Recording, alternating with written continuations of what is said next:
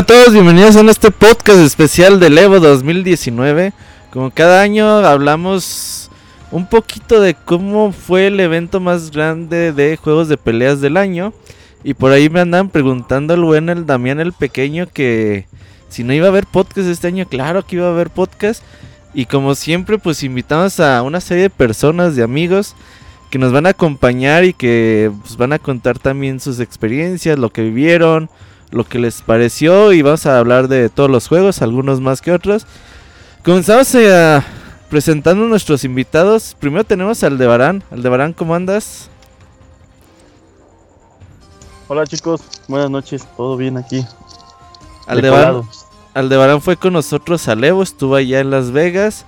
Nos va a contar cositas del evento y de lo que hacía Didier allá. A ver qué nos cuenta. Y tenemos al buen Escroto. Escroto no puede faltar en estos podcasts especiales. ¿Cómo andas, amigo? Hola, un saludo a todos. Eh, bien contento porque el Evo en lo personal me dejó un muy buen sabor de boca. Hubo muy buenos anuncios, muy buen nivel. Eh, se ve que la escena de los juegos de peleas sigue con muy buena salud. Y te repito, Robert, muy contento también de estar acá en otro año. Creo que ya este es el quinto o sexto año que lo hacemos, ¿no? Sí, yo creo por ahí desde 2014 lo empezamos a hacer, no me acuerdo muy bien. 2013, quién sabe. Creo desde 2013, desde que andaba ya Fruits y Bala y. Más o menos por allá. Cuando cumplamos 10 años ya traemos a Yoshinori Ono al programa. que nos hable en japonés y traemos al panda, güey. Que nos. Que nos traduzca en tiempo real. Creo que el Aldebarán también se rifa. Genial. Entonces. No, yo no, yo no. ¿No? En eso ando, todavía no, todavía no. Bueno, tienes dos, tres años para. Para. De aquí a los 10 años, ¿no? Que esté Yoshinori, ya, yo creo que ya podré. Vientos. Y bueno, también tenemos a Julio. ¿Cómo andas, Julio? Muy bien, amigo. Eh, también, igual como dijo Escroto, me dejó con muy buen sabor de boca este Evo. de hecho, sí se va viendo que, que, pues, esto de la escena competitiva está teniendo como decir, cimientos muchos más, eh, mucho más fuertes que antes y me agradó mucho todo lo que se pudo vivir. Y entonces a, Julio, a... Julio lo bajó del avión el Didier, así que él no pudo ir a Las Vegas de último momento. Oye, y vamos a tener también a Gerson y Didier invitados. En un ratito más estarán acá con nosotros. Pero vamos a comenzar. Eh, como cada año, pues nosotros tratamos de cubrir el, los juegos de pelea, sobre todo Street Fighter en Pixelania. Pero una vez que llega el Evo, pues tratamos de darle cobertura a todos los juegos, importancia. A veces no se puede como que ver todo a la vez. Y este caso fue el año, bueno, en este caso Mortal Kombat, ¿no? ¿Tú lo viste un poco? Em, sí, sí, yo lo estuve viendo eh, de nuevo pues un nivel alto de Mortal Kombat. Este año no fue tan internacional comparado a otros años si veo la lista de los ganadores.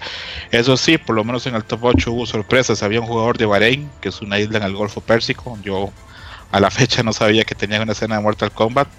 Parece que sí. Eh, también estuvieron jugadores este, de Inglaterra, jugadores de Canadá. El top 8 estuvo bastante bueno.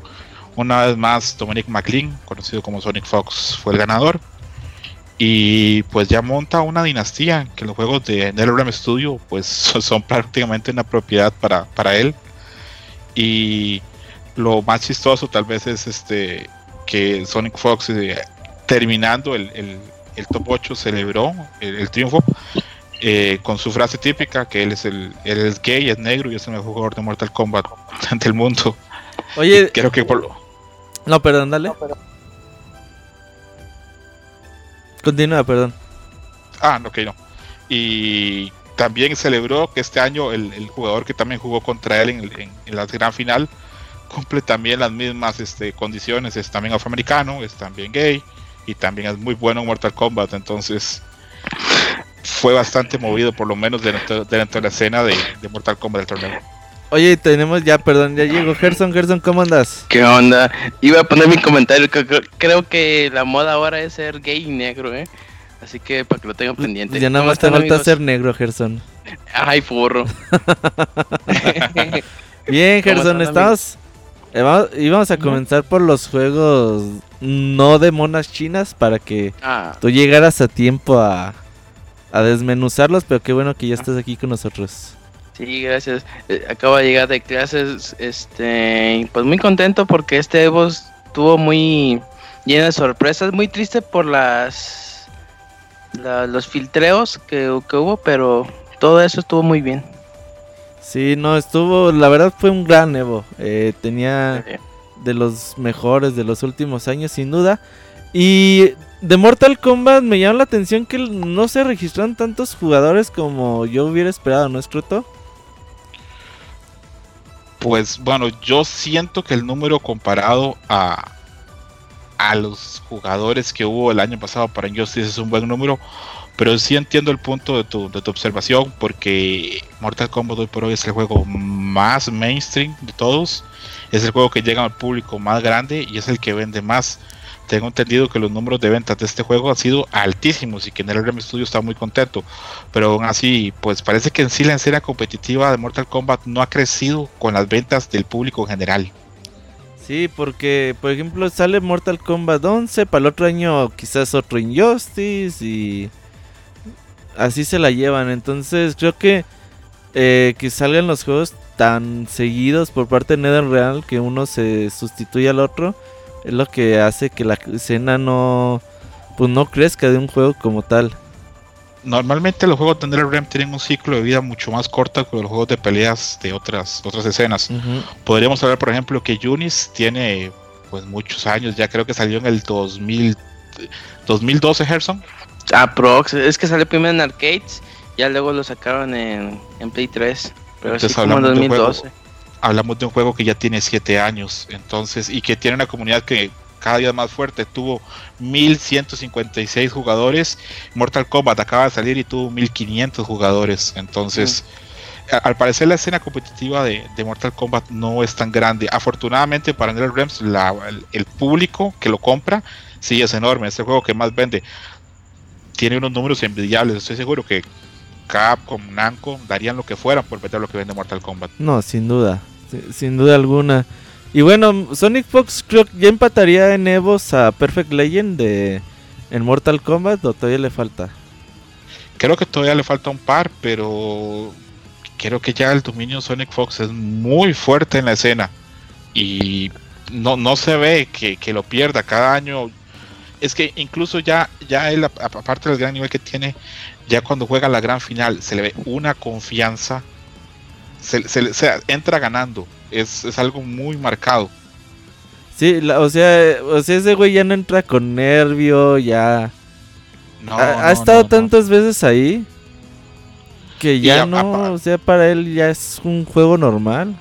Y aparte es, creo que él tiene claro, y bueno, con eso tal vez me, me gane alguna, alguna enemistad, pero creo que él tiene claro que dentro de la comunidad de Mortal Kombat no están a veces los jugadores más hábiles o los mejores jugadores tal vez para algunos juegos de peleas. Y creo que él tiene claro que el nivel, la habilidad que él tiene con respecto a los demás es muy grande. Yo a veces veo, veo en Pulse cuando juega Sonic Fox y el, gap, el espacio que hay en habilidad entre gente jugadores normales de que van a semanales o que van a torneos mensuales con él es muy grande. Sonic Fox es un dotado, aparte de eso, es un jugador que tiene las capacidades enormes y aparte de eso creció eh, siendo entrenado por su hermano mayor, que su hermano mayor fue jugador de Soul Calibur casi profesional durante los finales del, de los 90 y inicios del 2000. Entonces, desde muy niño está metido en la escena en los juegos de peleas. Es alguien que creció en los torneos. Entonces, yo no creo que dentro de la escena de Mortal Kombat hoy por hoy haya, alguien que le ponga ni siquiera un dedo a Sonic Fox. Y pues mucha gente que decía que Sonic Fox, ya ves que el año pasado ganó el premio a como el jugador de esports del año, una mamada así en los Game Awards. Ajá. Que mucha gente decía, no, pero pinche Sonic Fox, que la chingada, que no se compara con un jugador de Dota o de Counter Strike o de estos juegos de esports más populares que, que hay. La neta, yo creo que ese güey sí está muy cabrón. Y no solamente yo, yo al principio pues también decía, ah, pues pinche Sony Fox pues gana en Mortal Kombat y en Injustice. Donde como tú dices, pues quizás los jugadores, eh, no, no entran los jugadores japoneses, europeos, y la comunidad, pues la competencia es mucho menor a lo que hay en otros juegos de peleas. Pero ya cuando lo ves llegando a Dragon Ball y competir de todo a tú contra cualquiera, dices, hijo de su chingada madre, el güey es bueno para lo que agarra. Yo no veo mucho como Infiltration también, que es un güey que llega y agarra un juego de peleas y para ganarle está muy cabrón. Más o menos, ¿no? Es, es ya una habilidad innata en él porque poder competir en Dragon Ball contra los jugadores japoneses es, es, de un nivel altísimo. Y ojo, había un grupo muy grande el año pasado de, jugadores este, estadounidenses, de jugadores de Marvel, jugadores de otros juegos de, anime, que entraron en la escena de Dragon Ball, pero ninguno tuvo el éxito que tuvo Sonic Fox. Y Sonic Fox, eh, hasta donde yo entiendo, no tenía antecedentes jugando juegos de anime. Por lo tanto, me parece claro que sí, hablamos de una persona ya con una capacidad innata y con un talento muy grande. Así es, y bueno, eh, disculpen, es todo lo que podemos hablar de Mortal Kombat, menos que Julio, Gerson, Aldebarán, ¿quieren agregar algo? No, no lo vi, pero algo nada más que de recalcar sobre Sony Fox es que él antes jugaba muchos Skullgirls y no bueno, es que en Skullgirls tampoco hay tanta tanta comunidad y tanta gente así súper dotada. Pero había un, era un legado impresionante de ese chavo. Y ahorita ya cuando se metió a Mortal Kombat, pues sí, ya se hizo mucho más famosito, por así decirlo. Pero sí, yo creo que si ese chavo se dedicara nada más a juegos más mainstreams como Street Fighter o no sé, otro juego más importante, pues yo creo que ganaría más dinero. Cuando salga Street Fighter 6, que se dedique Street Fighter 6 a ver cómo le va. Me gustaría verlo ahí. Sí, yo creo que se le va muy bien. En el 5 estuvo un par de meses y le fue muy bien. Sí, sí, sí, Y, no, o sea, no. Ya llegó como un año tarde, ¿no? Más o menos. Sí, un año tarde, un año. Varios, por lo menos casi un año tarde, usaba fan y lo usó unos pocos torneos y llegaba a top 8. Sí, hijo de su pinche madre, güey. Sí, te digo que yo lo, yo lo veo mucho como Infiltration. Es un güey que agarre cualquier juego y. Eh, gánale, a ver. A mí lo que me gustaría ver en Street Fighter 6 sería una final de Punk contra Sony Fox. sería como que nomás puro negro, sí. ya para que el Punk se convierta en furro y obtenga más poderes, yo creo. Ah, pues ojalá y algún día cumplas tu sueño, Gerson. O te lo cumplan, porque no, no depende de ti. Pues bueno, eh, eso fue Mortal Kombat, pero ya los demás, si los vimos, se los prometemos. Y vamos a empezar con Soul Calibur 6. Primera participación en Evo. ¿Cómo lo viste, Scroto? ¿Fuiste el único que tuvo chance de, seguir el top 8? ¿Cómo lo viste? Sí, yo el, saqué libre el viernes para poder verlo y para entenderlo. Desde que me tocó reseñarlo para Pixelania, le, le he tratado de poner más atención al juego y aprender acerca de él. Es un juego que tiene muchas cosas en común con Taken, pero tiene cosas también como el Samurai Shodown tiene eso que es que si te arriesgas mucho puedes recibir un gran daño, pero a la vez si no te arriesgas pues no ganas. Es un juego muy interesante, tiene una escena muy distinta a otros juegos de a otros juegos de, peleas. Eh, viene gente de África, viene gente de Australia, viene gente de Europa, viene gente de, todas partes a jugarlo. Tiene una escena muy global. Se nota que esos años en que Soul Calibur estuvo en Dreamcast y era un juego tan popular, pues influyeron mucho.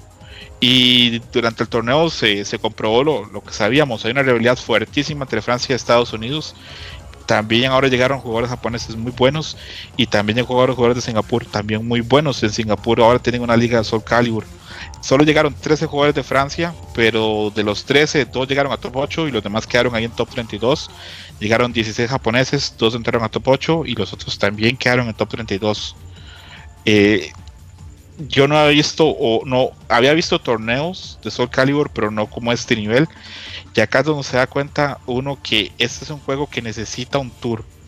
Necesita que Namco le dé un soporte. Porque hay jugadores muy buenos, pero que nunca juegan en contra entre sí. Por ejemplo, jugadores de Francia o de Europa muy buenos nunca vienen a América. Igual los jugadores de América nunca van a Francia y los japoneses menos. Y me sorprendió. Súper interesante el torneo lo ganó Yutoto, que es un japonés. En el segundo lugar, para ver, lo tengo apuntado acá. Queda uh, Saint Elvice, que es de Estados Unidos. Luego quedó Jeremy Bernard, que es de Francia. Estuvo también Shen Shan, que es de Singapur. Y te repito, también una aparición muy importante fue la de Kayan en top 8. Kayan es pues como la face de, la comunidad, exactamente, la waifu de la comunidad.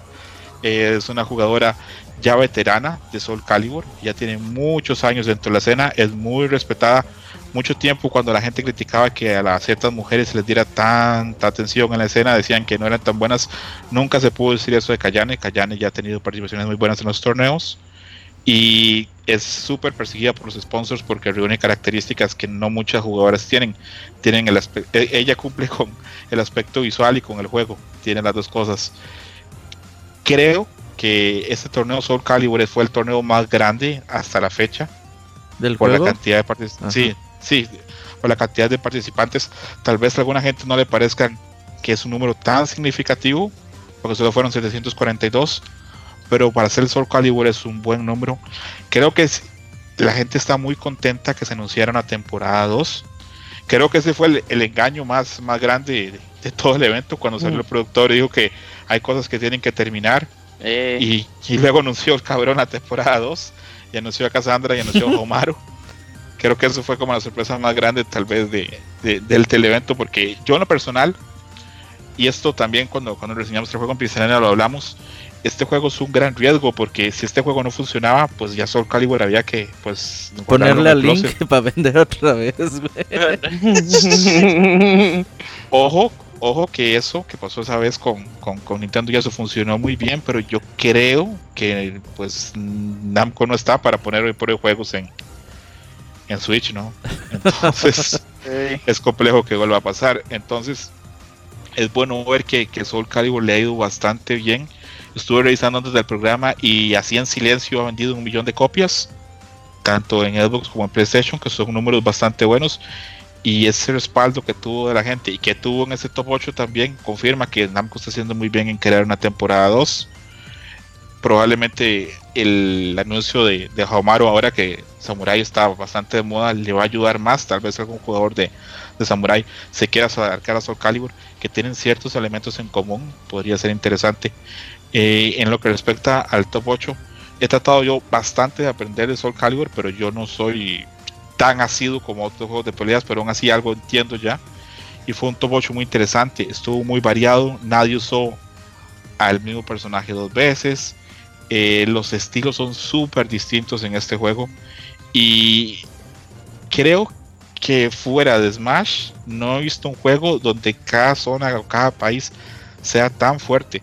Cuando pensamos en otros juegos, por ejemplo en Tekken pensamos en Corea, cuando pensamos en Street Fighter pensamos en Japón, pero en Soul Calibur yo hoy por hoy no sabría qué pensar porque tanto Japón como Francia como Estados Unidos es muy fuerte.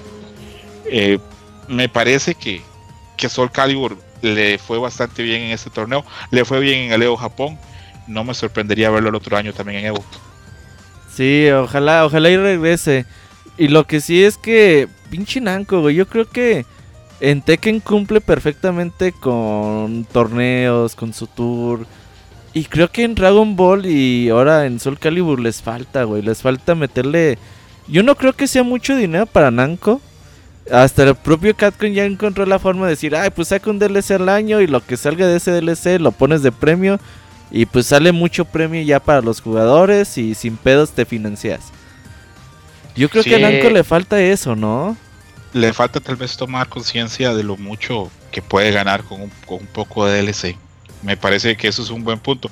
Creo que Capcom, pues en eso sí tuvo más colmillo, por decirlo así, de que el DLC que genera, pues es muy rentable y ya le doy espacio a Gerson, pero sí, ah. si Namco apoya un poquito más a Soul Calibur, la escena va a crecer. Tengo entendido con la gente que, juega Soul Calibur que si comparamos la escena ahorita con la escena que hubo en Soul Calibur 5, la actual está creciendo y podría todavía ser más fuerte el otro año que viene. Sí, sí, ojalá, ojalá el juego se mantenga y qué bueno que esté en el Evo Japón al rato. Hablamos un poquito de Japón. ¿Qué ibas a decir tú, Gerson? Ah, iba a decir que en este Evo faltó uno de los jugadores mexicanos más importantes en Soul Calibur, que es Lolo. Que Lolo básicamente pues ha ganado torneos, ganó Final Round en, en este, este año. Y este pues es un, un jugador muy fuerte. Yo no lo vi en el torneo, busqué la lista y no, no vi su nombre. No sé si participó o lo eliminaron muy temprano, pero me imagino que no, no entró al torneo y pues es una lástima porque hubiera sido fantástico de, ajá, en top 8 de perdido.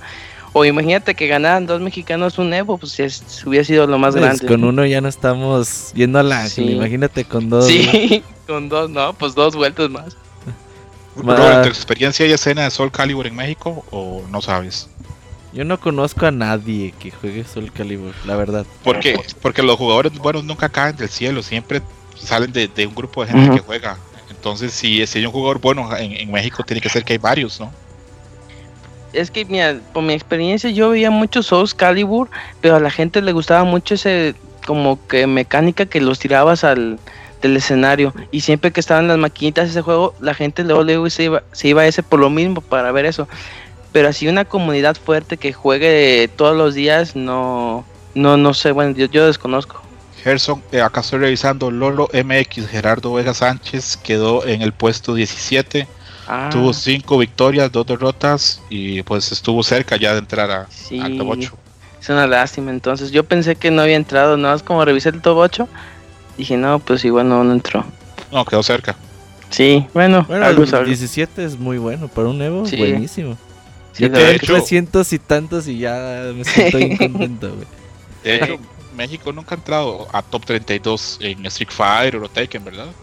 Creo que por ahí iba Buchas en algún. Ajá, cuando eliminó a Ajá.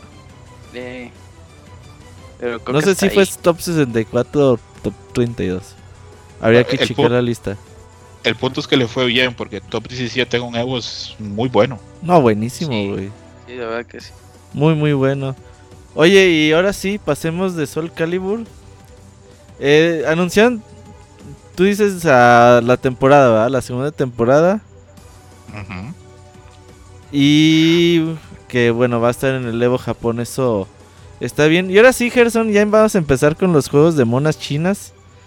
Para que te atasques. Uh, para sacar la. ¿Quieres, ¿Quieres empezar con Unis? Sí, claro. Yo tuve chance de verlo, güey qué bonito top 8. Estuvo bien emocionante. Los, los pinches. Me gustan mucho los combos del juego. Digo, también no me acuerdo el nombre de los personajes, güey. Pero por ejemplo, el, el güey que llegó a la final, que no ganó, este Hitu. El güey que sacaba los orbes, o sea, el personaje que saca los orbes, eh, que empiezas a pegar y luego le pega el otro ahorro y puedes como continuar el combo. Qué pinche estilo para jugar, cabrón. Sí, y es bastante complicado ese, ese personaje. Es que lo bonito de, de Uniel o de Unies es de que todos los personajes son diferentes, pero no tanto como Blaze Blue, que son totalmente diferentes. Digamos que estos de perdido tienen como que se ven. Mm, se podría decir que eh, si tú agarras uno, luego luego le agarras la onda. Y en Blaze Blue es mucho muy es muy complicado porque tiene mecánicas diferentes. Y es un, es un despapalle. Y lo que me gusta mucho también de este juego que los combos son muy vistosos. Como set que te llena de orbes la pantalla y te hace un combo y los y los orbes te están ayudando a hacer el combo. O sea es, muy bueno en este sentido. Eh, yo cuando vi el Top 8 me gustó bastante me gustó la variedad de personajes. Usaron un personaje que es Endik Enkidu Enkidu que eh, la comunidad es considerado low tier, el peor personaje, o más bien el personaje noble, que no tiene ninguna mecánica rota. ajá. Eh, ajá. el Ricky, Ricky, que es canadiense, este chavo lo usó primordialmente, o sea, sí, dices, este chavo sí se rifó y cayó toda la comunidad. Eh, sí, pero yo cuando, digamos, vi que el ganador, que es Krillnamp, el, cuando vi su primera lucha, la primera lucha que pusieron Luego dije, no, este va a ganar porque sí está muy roto. O sea, sí se vio consistente. Es como lo mismo que con Bonchan, que lo, eh, lo viste jugar hace rato. Dices, no, este viene a ganar porque sí se ve el nivel. Y este chavo, el que ganó, Kirla, la verdad sí se rifó desde la primera pelea. Dije, no, este ya va a ganar. Oye, pero le eh, resetearon, sí le resetearon, ¿no? Sí, pero yo siento que igual, yo siento que una diferencia que le resetearon, pero yo siento que como no sé, bueno, no sé, pero creo que lo se dejó ganar porque no jugó tan agresivo. en el Evo, no, es que en el, si ves el segundo round, ahí sí ya ves que se liberó una bestia y dices, no, esos combos son imposibles. Es, o sea, puro set play que le está aplicando el chavo no puede contrarrestarlo. O sea, se vio mucho más agresivo. Y en el primer round, bueno, en la primera este, partida, sí se veía como que se estaba tragando todos los ataques. Nerviosón. Ajá. Bueno, de todos los nervios. De todos modos, social, los encuentros fueron cerrados, güey. Eh, Es que ahí con la capacidad que tienen ya estos cabrones para jugar, son juegos de que te tocas y vales más de un buen porcentaje de la sangre. Entonces a veces pues, ya ese nivel es pues saber quién tiene la chance de dar primero el putazo y es como como te sigues, pero yo, yo veía el juego y decía, no mames, qué chingón, eh, me gustó mucho. Ahora con los, entraron más de mil personas al evento. No me queda claro si eh, los de Evo lo escogieron porque pensaban que iba a tener buena participación o porque por ahí les dijeron, ah, pues vamos a anunciar el siguiente juego, ahí te va una feria. Pues quién sabe, porque este juego ya tiene, y Scroto no me, no me dejará mentir, tiene años que la gente lo quiere en el Evo, pero por cuestiones de una y otra cosa que salen en juegos nuevos, eh, no se ha podido meter hasta ahorita que lo anunciaban, mucha gente pues pensó de que, oye, ¿y qué, por qué lo metieron? O sea, pues nunca lo meten. Eh, yo creo que igual, es que como la publicadora es French Breath, o pan francés, algo así, y por lo que me han dicho, no es una empresa de dinero, o sea, vive de, ajá, vive de atún y pan, yo creo. No, no, French Bread creo que pues con respetos, porque French Bread está pues en la situación económica que está Gerson, todo lo hace todo lo hace a, puro corazón. Cuando French Bread es una empresa de menos de 20 personas. Menos de 20 personas. Eh, hablamos que creo que el creo que ah, está más la, mitad de la empresa está en estos momentos en el podcast de Pixelania, podemos decirlo así. Fácilmente, es muy poca gente. Es una empresa que empezó como una empresa, como un grupo de gente que publicaba doujinshins, o no sé cómo se diga, que si alguien quiere saber más que le pregunta a Gerson, yo soy muy decente y no voy a decir qué es. No voy a decir qué es eso. No ve la Exacto. Eh, French Bread sacó este juego en el 2012. Es un juego que para la gente que todo mundo que prueba este juego se queda prendado. Dicen que es el juego perfecto para el jugador de Street Fighter que quiere aprender a jugar juegos de anime. Porque tiene elementos en común. El que esté en este Evo es un motivo de celebración total. Porque este juego cada año ha ido creciendo en comunidad, cada vez tiene más jugadores. No tiene apoyo de nadie. French Bread no tiene, no tiene un 5. Eh, cómo ha crecido es puramente por el amor de la gente del juego. Que hayan anunciado una nueva expansión es algo genial. Tengo entendido que vienen más de mil cambios y viene un personaje nuevo. Yo lo único que esperaría, porque creo que este juego también lo, lo distribuye Arc System, creo que está en el Arc Tour, también va a estar la nueva versión de, de Under Night Bird. Lo único que espero porque tengo entendido que sale a inicios del otro año, es que no lo pongan junto a otro juego de anime, porque esta versión la sacaron en el mismo mes que salió Dragon Ball Z Fighters, lo cual es estrangular al juego y negarle cualquier posibilidad. Yo quiero creer que Arc System no va a ser tan cruel y no lo va a sacar junto a Grand Blue el otro año. Le va a dar un espacio por lo menos de unos 4 o unos 5 meses, porque todo el mundo que vio este juego, todo el mundo que ha aprendido, yo estoy seguro que jugadores de Street Fighter como Robert, si lo prueban, se quedan prendados el juego. A nivel de gameplay es muy sólido y es muy interesante. No, yo le juego con Gerson, ¿eh? Nada más que puto Gerson y su lag no se puede jugar. Ya, ya tengo un juego de internet. Pero ya a lo mejor ya, ya se puede jugar. Pero yo creo que el punto decisivo es de que saquen el juego simultáneamente o mundialmente. Porque siempre pasaba de que lanzaban primero en Japón, al año después lo sacaban en América. ¿Y qué pasaba? Toda la gente compraba la edición japonesa y ya cuando salía la americana, pues ya no lo estaban jugando, estaban jugando otras cosas y la comunidad se dividía. Si lo lanzan el mismo año para todo el mundo, que es difícil, pero pues es lo sería lo mejor. Yo creo que ahora sí. Eh, pues, ¿eh? Y espero que sí. Ya con esto del Evo, ya creo que va a meter más gente. Vean, yo hay poca, muy pocas veces eh, tengo deseos personales de que a ciertas empresas les vaya bien. Pero yo tengo un deseo enorme que French Bread le vaya bien Repito, son menos de 20 personas, es una empresa diminuta. Yo un día vi unas tomas y es un edificio pequeñito que tienen en Japón nada más con una gente trabajando pues todo el tiempo para, para que el juego funcione y dentro de sus capacidades pues hacerlo bien. Y aparte de eso es una empresa que ya tiene un, un pedigree en juegos de peleas probado. Eh, ellos hicieron el Melty Blood, que fue un juego exitosísimo y por muchos años. Yo de corazón deseo que este nuevo eh, Unis que viene, es más, aunque no lo juegue, lo voy a comprar por apoyarlos. Deseo que les vaya súper bien y deseo que tengan más recursos para empezar a trabajar en un juego nuevo. Porque a pesar de que Unis es un muy buen juego, pues ya ocho años son ocho años. Entonces, esperemos que, que, esto sea un paso más para crecer más. No podemos esperar jamás las cosas de Capcom o de Namco de parte de French Bread, pero que poco a poco vaya ahí es, es genial. Hablamos de una desarrolladora casi indie. Entonces, que un juego así haya llegado a Evo eh, solamente deja claro el nivel de comunidad que tiene. Los números que tiene son números muy buenos para un juego de anime. Hablamos que tuvo 1156, tuvo mucho más gente, tuvo casi el doble de gente que Black Blue, casi el doble de gente que Soul Calibur, eh, más gente que Dragon Ball Z Fighters. Tanta bulla, tanto hype que hablamos de Dragon Ball el año pasado, pues era como la espuma de la cerveza, no, no era tanta la gente, porque este año hubo más gente de, de, de Under Night Bird.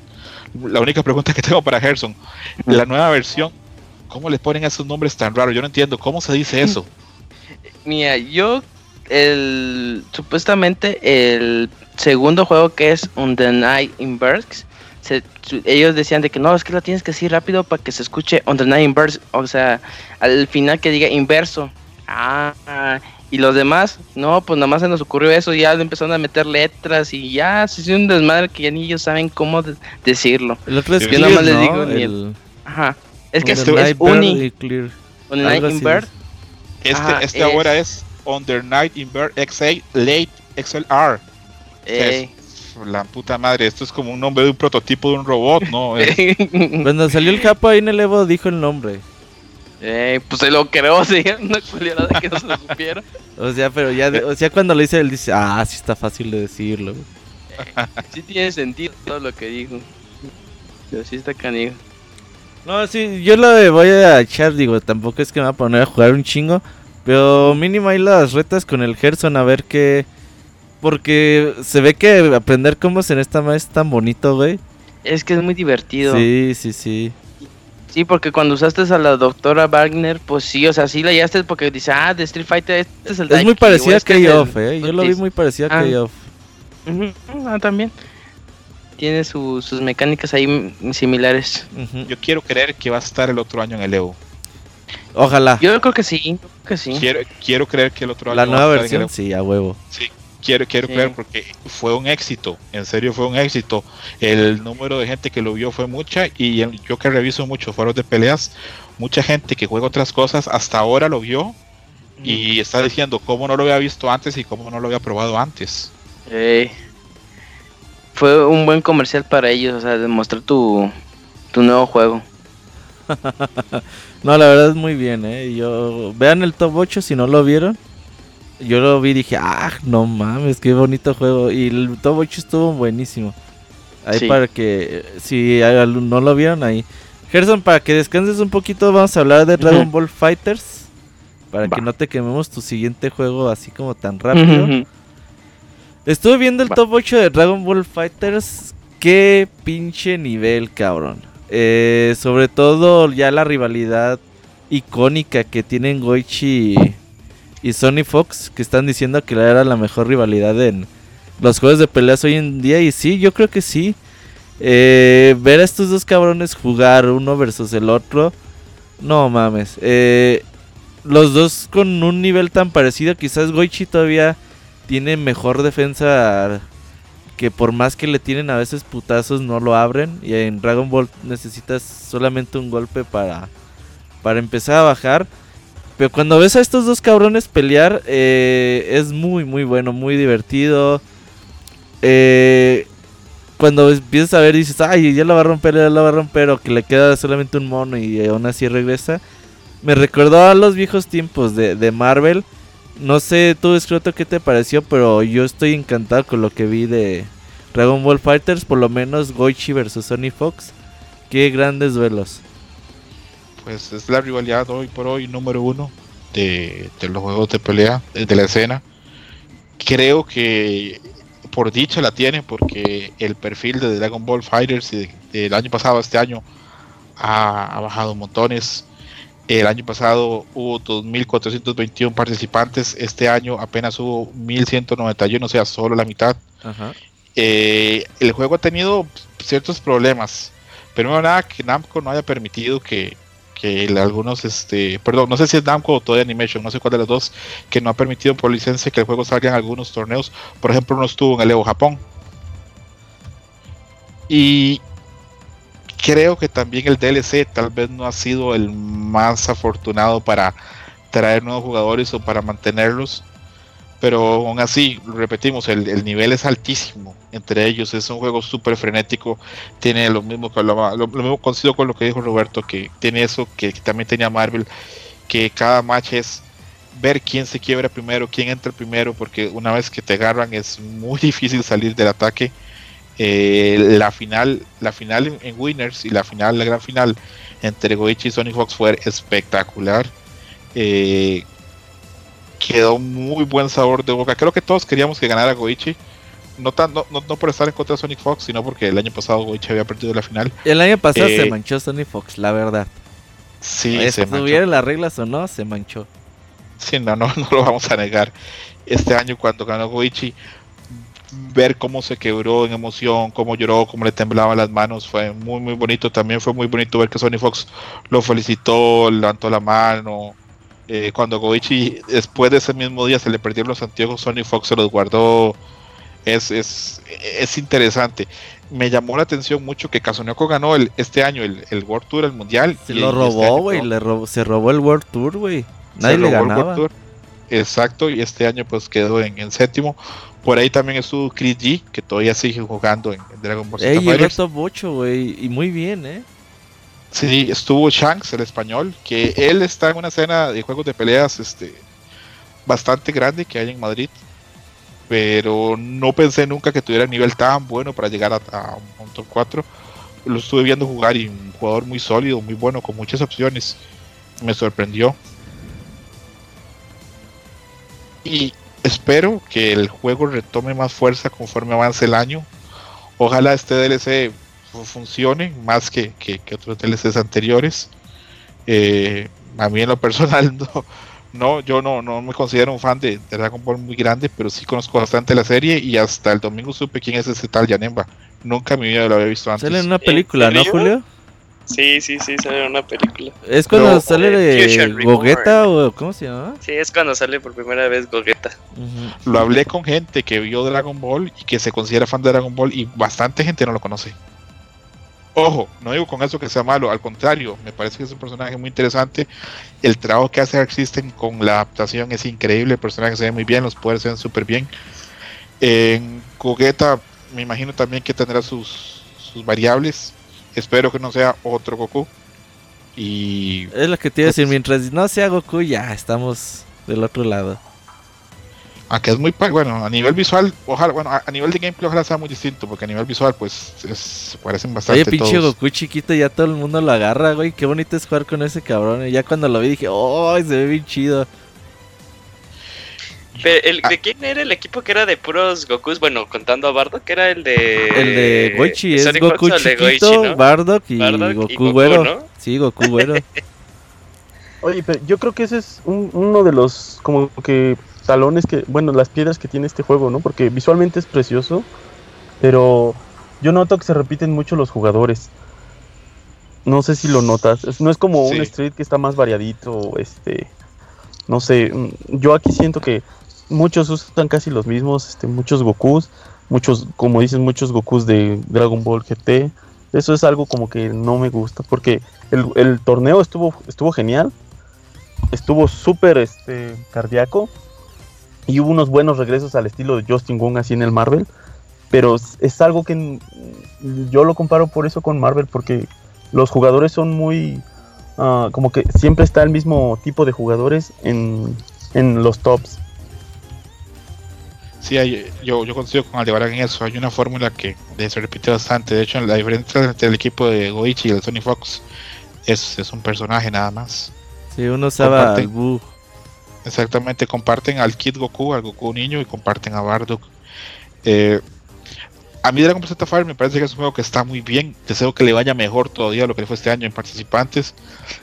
Pero tengo dudas de, de, qué tan fuerte va a estar el juego para el otro año. Honestamente. No sé si ahora con el tour va a levantar más y va a tener mejores, mejores números. Pero a, mí me sorprendió muchísimo el número de gente que se, que se escribió. Y incluso el número de views me sorprendió. Pensando que el año pasado fue el juego más visto. Eh, creo que, que la efervescencia del juego ha bajado. Y lo que leo casi siempre en los foros de juegos de peleas es que es un juego donde todos los personajes se juegan igual. todos en Rushdown. Y eso hace difícil a veces apreciar la variedad que tal vez hayan otros títulos. Pero aún así yo creo que tiene pues un espacio asegurado para futuros torneos. Y eh, repito, ojalá le vaya muy bien. Sí, no, yo quiero que el juego continúe, que le vayan metiendo actualizaciones, más personajes, balance, porque pues es lo que decía el verdad, pues es a veces unos están muy cabrones y ya pues hasta en eso se parece a Marvel, ¿no? Que usan de 40 personajes usan a 4 y ya. Entonces, pues bueno, ojalá el juego siga. La verdad a mí me gusta mucho verlo. Sobre todo cuando están al nivel de estos dos cabrones. Y que dices, uy, ya lo tiró, vamos a ver cuál es el setup. Ah, no mames, hizo esto, ah, qué chingón. Ah, muy, muy, muy bien. Y si no lo han visto, véanlo. Yo eh, neta no trabajé en tres días, güey, por estar viendo las putas finales de Leo. Sobre todo esta y la de Samurai Shadow. Ahorita vamos a hablar un poquito más de él. Y ahora sí, Gerson, eh, Tag, primer juego del domingo. Eh, regresa el juego de Blast Blue Cross Tag Battle. ¿Cómo lo viste mm. este año? Pues fíjate que a mí me divierte mucho porque es un tipo juego, como es de parejas, bueno, de, equipos, lo hace muy muy rápido, es como Marvel, de que te hacen un combo y, te puede la, pelea durar igual 15 segundos, es muy rápido. Yo lo, que vi todo, eh, las pools y todo el seguimiento del torneo me gustó mucho, o sea, a comparación del otro año de que pues había mucha gente que todavía no tenía había agarrado la onda de los equipos y así, o ya había un equipo definido súper roto y todos usaban eso. En este hubo mucha más variedad, porque después del nerfeo que le hicieron a esos personajes, pues ya, ya podías ver un poquito más de variedad. En sí, en sí, este, lo que me gustó mucho fue que ganara un americano. Este, lo que como que no mucha gente se lo esperaba, pues ganó el Chinku con su Giant Ruby. Chinku Y este, y también lo que me gustó mucho fue este chavo que se llama Kamei, que llevaba una Mitsuru y una Kijiko. Ese vato iba de losers y se empezó a fregar uno por uno, por uno, por uno hasta llegar a la gran final. Lástima que no ganó, pero todo ese proceso fue lo que hizo interesante ese top 8. Este chavo que desde losers empezó a, a ganar bueno, hasta llegar a esta gran final, pero pues no, no pudo hacer nada. Pero pues básicamente, eh, pues yo siento que Blaze Blue eh, Cross Tag va a ser más para el próximo año. Yo creo que va a ser para Anime Evo, porque ya no hay mucha gente ya jugándolo. Oye, ¿y los personajes que vienen? Uff, pues viene eh, Yumi de Senran Kagura, que es la waifu de waifus de Senran Kagura para mí. Eh, viene Akatsuki y el tanque se llama Bliss, no me acuerdo, que es de, de Bliss Camp. ¿Qué pedo con ese tanque, güey? Es que es un juego de es un juego de peleas. ¿Mande? Perdón, perdón, continúa. Ah, no, no, no. No, es que digo que la gente se volvió loca ahí con ese anuncio. En el, estábamos ahí en el estadio y no, la gente explotó con eso. Eh, estoy diciendo, no, no, lo podía creer. un tanque, un tanque va a ser una waifu, no, pues está cabrón. No, ese, puto, pues... ese puto juego de Akatsuki Blitzcam, creo que lo hemos jugado 10 personas. Yo cuando anunciaron los personajes, yo, ¿qué? ¿Qué? Ah, hay, gente que está muy contenta y hay gente que está indignada. A mí un par de amigos me escribieron que cómo diablos era posible que algunos juegos tan prestigiosos como King of Fighter tal vez no estén en el Evo y que hiciste el puto juego del tanque ahí representado. Pues, eh. Es lo que es. Este Akatsuki Blitzcam es un juego es como una fantasía que se hicieron donde un imperio japonés pelea contra los nazis y entre esos está el personaje el tanque Y yo siempre lo veía en Mugen, siempre lo veía pues en, como meme. Cuando lo anunciaron pensé, no, si está gente Arc System, pues están, están locos, están en drogas. ¿Cómo lo metieron? Me entiendo. O sea, a los capos siempre les ha gustado el personaje de broma, ¿no? Sí, la verdad que sí. Pero es que este de Katsuki eh, tiene muy buenos personajes, aún así de que es un juego de la segunda, como segunda guerra mundial, tiene muy buenos personajes como Akane, una monja que se me fue el nombre, pero así, imagínate, en él está Katsuki, o sea, así de importantes son los personajes. Y este tanque, pues, ya cuando lo ves en, en Blaze Blue, dices, no, esto ya es un Mugen, ya le metieron infinidad de pendejas. Le falta Ronald McDonald's, güey. Ey, el oscuro para que el juego. Justo Ronald. de Ronald McDonald's contra Forrest Gump. Ah, está es una pregunta. Ajá. ¿El, el, el, el, tan, ¿El tanque es un grappler? Eh, no, yo creo que por lo que yo sé es uno es una madresota nada más que te está lanzando rayos pegando y cosas así, o sea, estás en un lugar y te empieza a tirar cosas. ¿Es de soneo? Pues más o menos. Estoy casi seguro que el Moy va a jugar esta madre y que lo va a jugar con el tanque. Pinche Moy no juega nada, güey. No le hagas caso.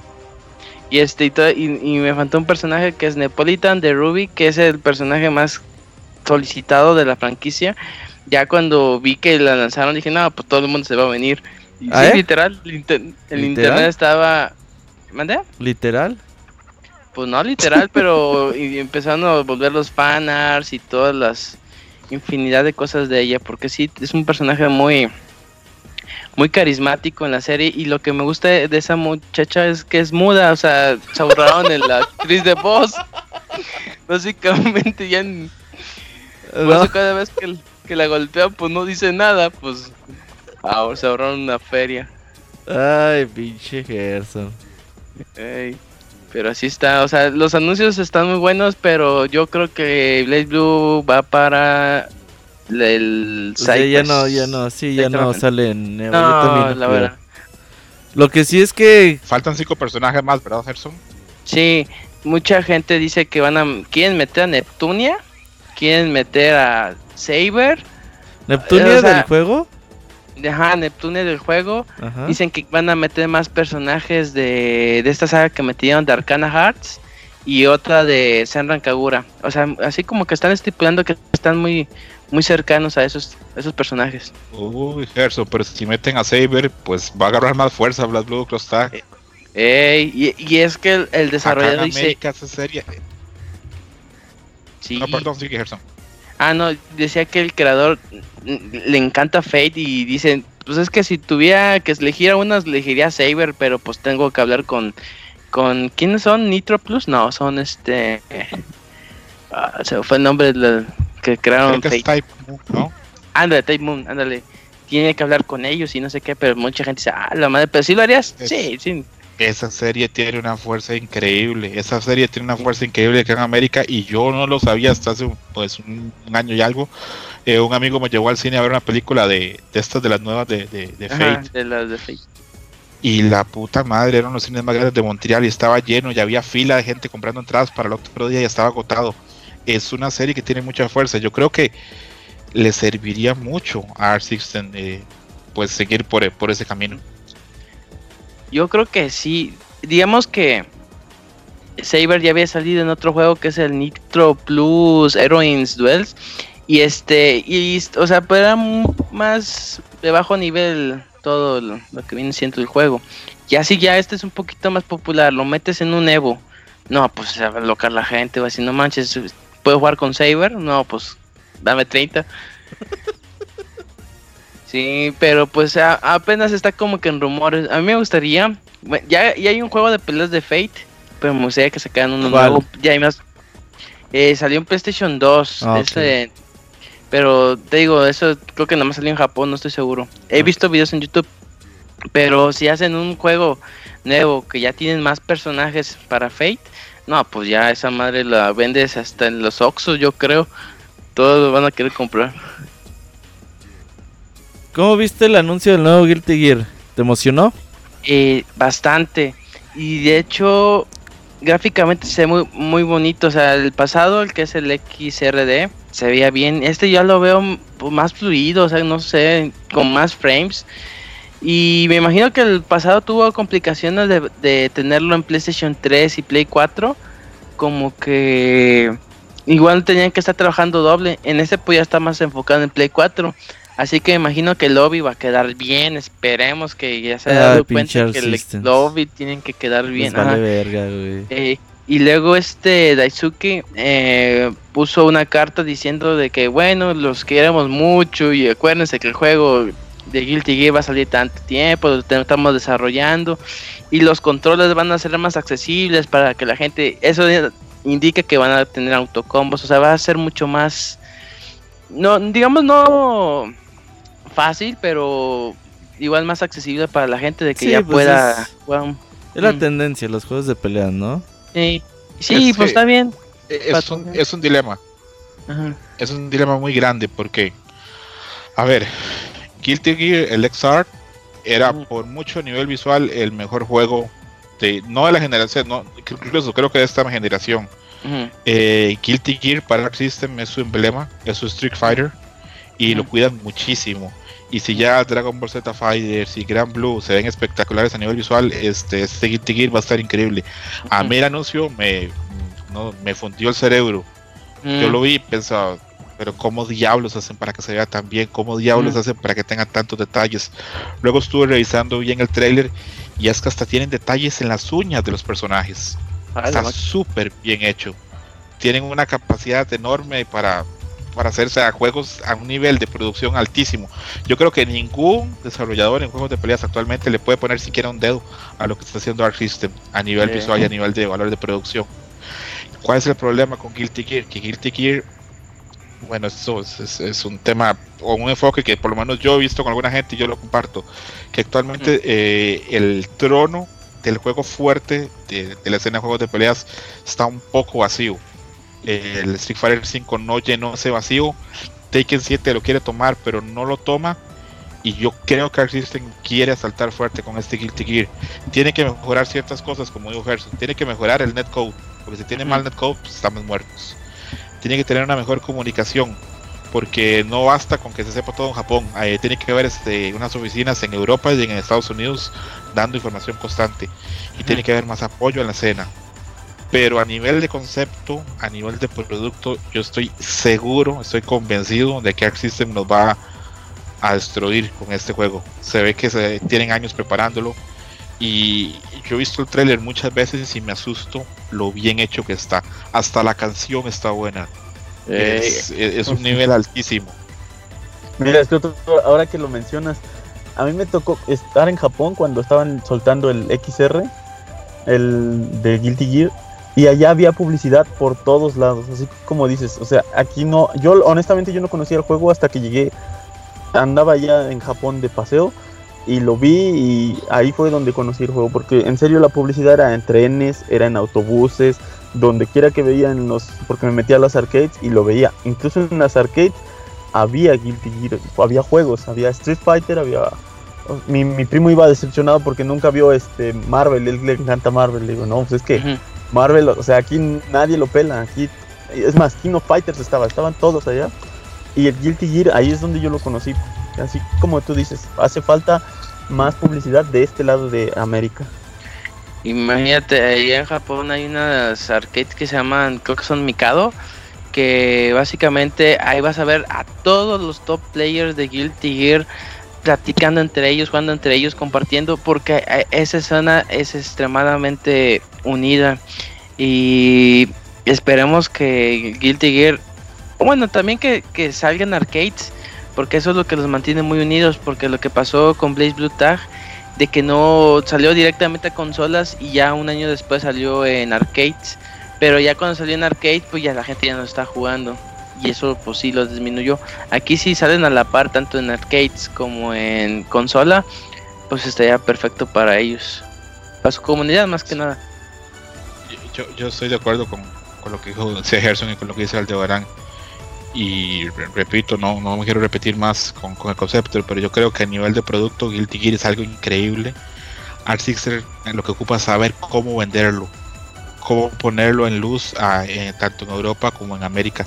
Sé que hay muchos jugadores que no les gusta el juego por su aspecto tal vez anime, porque eso, así como hay gente que nos puede gustar el anime, hay gente que le genera rechazo, pero creo que puede llegar a un público más amplio.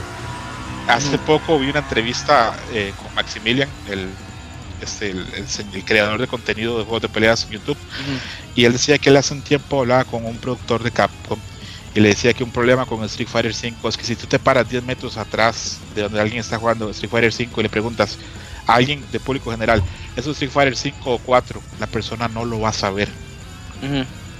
Porque no tiene un factor distintivo. Yo creo que este juego se ve tan bien y es tan distinto a los otros juegos, tal vez, que si tiene ese factor distintivo. Ojalá Arc System esta vez sepa manejar todo el dinero que le tiene que haber entrado por Blood Blue, por Dragon Ball, y sepa manejarlo y sepa poner este juego a, venderlo mejor, que tenga más presencia, porque como producto estoy seguro que va a ser increíble. Mira, al menos en el sentido de Arc System, yo noté a, Arc System muy presente en el Evo. Simplemente los, los lanyards, las correas que nos dieron para, este, para los gafetes eran de, Arc System. Eh, vi a, los productores ahí en el estudio haciendo sus anuncios. Entonces yo creo como que Art System está poniendo un poco más atención de este lado. En cuanto a ese, en ese sentido, está, está haciendo presencia. Tenían, creo que también tenían su boot. Entonces, este, estuvo, estuvo bien ahí. Yo sí sentí presente a ellos. No sé tú ahí, Robert, cómo lo, notaste o cómo, qué, qué, Sí, esos güeyes ahí están. En, en el Evo, Arc System está súper presente. Eh, yo creo que es de los que más juegos lleva el Evo. Y sí le mete, o sea, le mete ahí la publicidad, pero sí le falta publicidad ya sea fuera del... De la escena. Sí, fuera de la escena de los que jugamos, ¿no? Ah, ya falta ahí un poquito más de, trabajo. Pero pues bueno, eh, yo también me gustaría, o sea, que llegue el nuevo Guilty Gear y empezarlo a jugar en conjunto con todos. Y cuando llega un juego nuevo de peleas y si todos se ponen a jugar y todos se ponen ahí a practicar, pues el interés empieza a subir en el juego. Ojalá y que sea lo que suceda con el nuevo Guilty Gear. Para 2020 no, ¿verdad, Gerson? ¿O crees que salga para el próximo, año? Yo creo que sí. Ok. Es que estos vatos, digamos, van a sacar el juego antes del antes del que salga el Evo. Pero quién sabe, porque el próximo año está el Gran Blue y no creo que llegue antes del Evo, ¿eh? No, es que así le hicieron hace dos años. Mm, no, fue con el Guilty Gear Revelator 2. No, me, ya me acordé que el Guilty Gear, el primero, primero salió en diciembre. Sí, sí, sí, sí. Yo creo que el plan de Acrisem sería para el otro año tener otra vez en Evo Cross Tag.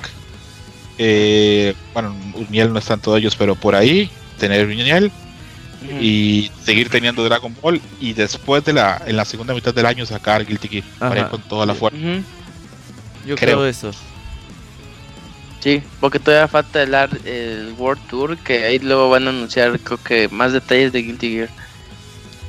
Ok, ahora sí eh, pasemos a al siguiente juego. Ah, perdón, perdón antes, antes de que dejemos este Blaze Blue, porque ya casi nos dedicamos un poquito más a Guilty Gear, ¿sabes? Alguien que sí yo noto que destacó también bastantito es este chico Fenric. ah, Fenric. Él, estuvo también en el Dragon Ball. Ahí ustedes no sé qué, qué, tan parecido sea el juego, el, el gameplay eh, de estos dos juegos. pero yo los vi, yo lo vi a este chico verdaderamente fuerte en este, en estas finales. Con juegos así. Es que Fenry es el en Japón lo consideran como el dios de Blaze Blue. Él es el que gana torneos infinidades de, de Blaze Blue y, y cuando se vino ya en la Levo, ella empezó a como que agarrar otro tipo de juegos, empezó a agarrar, este, creo que agarró Blaze Blue, Guilty Gear, Street Fighter, pero creo que el Street Fighter le fue mal. Dragon Ball. Este, y Dragon Ball, ajá. Sí, digamos que como el chavo ya tiene, de esos como Sony Fox que ya tiene el talento innato, eh, sí, ya le fue muy bien. En Dragon Ball estuvo en tres y estuvo. Yo, la verdad, yo pensé que él, él iba a ganar ahí. O sea, si no es porque ya después me enteré. O sea, yo me hubiera comido que él iba a llegar con este Goichi. Este güey se la pasa entrenando con Goichi todo el día. Se la pasa jugando ahí. Sí, sí, pero es muy bueno. Sí, sí, muy estable este chico. Yo creo que ese güey va a destacar en un nuevo pronto, ¿eh? sí, ah, es que creo que le, interesa, le interesan más los juegos de anime porque ya me acordé que ganó el Blaze Blue en Side Tournament, lo ganó en este año. Pero ya si en Guilty Gear le echa más ganas, igual le, se gana un Guilty Gear. Sí, ojalá y ya puede ganar su Evo oficialmente. Vámonos con Tekken 7 ya para dejar al último Samurai Street y, y Smash. Tekken 7, nosotros nos salimos a comer y nada más llegamos al top 4, güey. Pero esa final de Losers, qué buena estuvo, güey. Entre Ni y Anakin. Anakin de Estados Unidos, que pues el año pasado también estuvo ahí dentro del top 8, que no sé... En aquel tiempo no, pues no se creía que alguien de Estados Unidos estuviera ahí peleando a la par con los japoneses y los coreanos. Y bueno, destacar otra vez que Arslan es el ganador con su buen G, su buena Kazumi. Arslan, ¿de dónde es, escroto? Recuérdame. Pakistán. De Pakistán y viene con la ayuda de este como programa que hizo esta Cherry para traer jugadores con pues tratarles de ayudar a sacar su visa a jugadores con pues países con muchos pedos con Estados Unidos que pues es complicado, ¿no?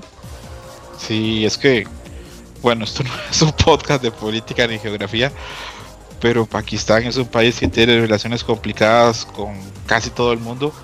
Está la parte de India y pues están pues siempre así al riesgo de una guerra nuclear con India. Eh, Arslan siempre eh, va a tener problemas siempre para ir a torneos porque le costó un mundo que le dieran la visa para, para Japón a pesar de que fue ganó el Evo Japón. Y para que le dieran la visa a Estados Unidos también fue súper difícil. De, de esas narrativas de Arslan, a mí lo que me llama la atención es lo, bueno, lo que decíamos antes, que ningún jugador bueno sale así debajo de una piedra. Siempre que haya un jugador bueno o que destaca, viene de una comunidad donde hay otros jugadores buenos. Lo cual quiere decir que Pakistán tiene que haber jugadores muy buenos que por las circunstancias que son, pues tal vez no van a poder viajar pero le expande a uno la mente porque siempre que yo siempre que pensaba en Tekken pensaba Corea, Japón y por ahí Estados Unidos. Ahora ver que, tal vez en Pakistán haya varios jugadores buenos, pues te hace dar cuenta que Tekken es un juego mucho más global que lo que yo pensaba. Mira, mira, que lo comentas, yo tuve una, una experiencia ahí con él Mientras el sábado estábamos viendo las finales de Street Fighter, bueno, no las finales, las, este, los top 32, estábamos ahí sentados ya de estar cansados ahí, de estar parados. Me fui a sentar ahí un rato y este, ves que del lado derecho, Robert, ves que estaba la, proyección de, Tekken, ves que la banda estaba súper prendida, estaba la gente, todos estaban muy animados. Y de repente estoy ahí sentado y termino el match y llega un chico y se sienta a mi lado izquierdo. Y a mí se me hizo raro porque sí tiene el, rasgo de Medio Oriente, así resalta el chavo. Entonces este, me pregunta que cómo se llamaba el, otro que estaba jugando, ¿no? Entonces ya le digo. Y lo veo en el, en el celular y estaba temblando sus manos. O sea, él, él no se la creía. Y ya después como que lo, lo ubiqué. Le digo, ah, tú estabas jugando de aquel lado. Me dice, sí. Le digo, oh, diste un super espectáculo, amigo. Pero en serio, él estaba, no se la creía. Sus manos le temblaban y él está enviando mensajes, yo creo, contra quién, este, a quién estabas, ahora sí que checando para la siguiente pelea, estaba enviando ahí un mensaje con sus amigos o no sé, pero de veras estaba el chico temblando, me cayó bien, se me hizo muy humilde en ese momentito que hablé con él, yo la verdad yo no lo ubicaba hasta que ya como que me cayó el 20 que estaba viendo Taken y oí el grito y sí, me, me, cayó muy bien ese chico, pero sí, él no se la creía, ¿eh? súper, súper humilde. En la entrevista con ESPN le preguntaron que cuál había sido la diferencia entre él y Ni. Y lo que dijo era que probablemente O sea, que él no creía que él tuviera más habilidad que Ni. Que él creía que lo que hizo la diferencia fue que la mamá de él estaba rezando porque él ganara. Súper humilde. Sí, no, yo, yo lo vi. en serio estaba temblando el chico y le digo... De verdad que qué espectáculo diste. Estuvo estuvo súper bueno esa, esa pelea. También se sentó Goichi al lado de ti y no, quisiste tomarte una foto con él. es que, mira, es que es, abrumador porque tú no. O sea, yo veo los este, Capcom Pro Tour, pero no los veo tanto. Por ejemplo, a Goichi sí lo ubicas. Ajá. Pero de repente estás viendo acá, ves acá. O sea, hay tantas cosas que ver. Eso me encantó a mí. Para mí, si tú me preguntas qué fue la mejor fecha, es el sábado. porque los tienes a todos tan cerca de ti que no te la crees de que estás viéndolos. Bueno, al menos si, si has seguido la escena un rato, que al fin los tienes. Yo me sentía como que estaba en, este, en el Salón de la Fama y estaba con jugadores de fútbol americano al lado mío, así de wow. Gente que no, no, no me la imaginaba este, verla o conocerla tan pronto.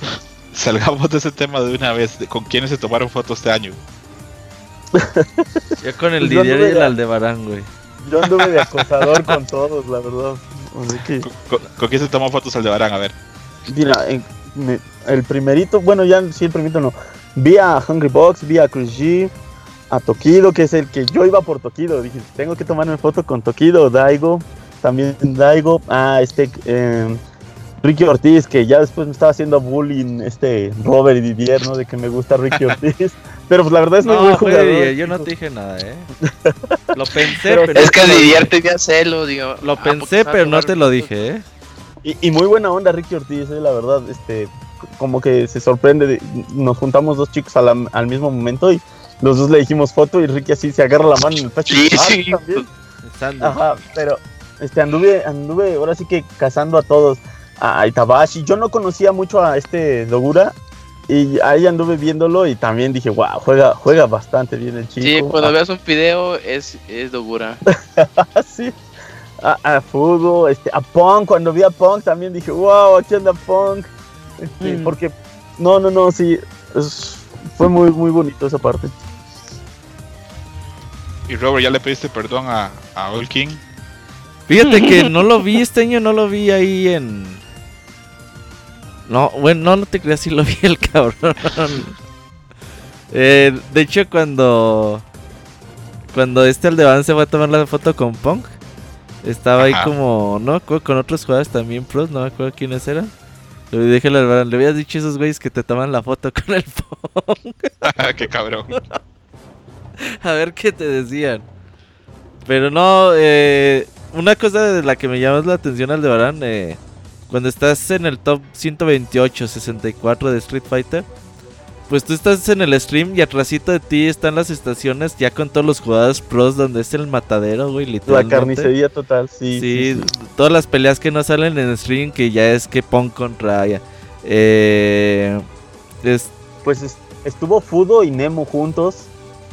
Este, vi a, Fudo contra Toy. Yo no conocía, no, no ubicaba a Toy y también le dio batalla a Fudo. O sea, Fudo le ganó, pero sí estuvo cerrada. Ajá. Bomb versus Problem X, güey. Sí, ahí, eso es una lástima que no se transmitan esas peleas porque sí están muy buenas y es donde se junta más la banda. Por ejemplo, tengo unas fotos ahí en mis hilos que está Tokido, está, este, están todos estos chicos viendo a la, la pelea de entre Punk y este, creo que era no me acuerdo quién más.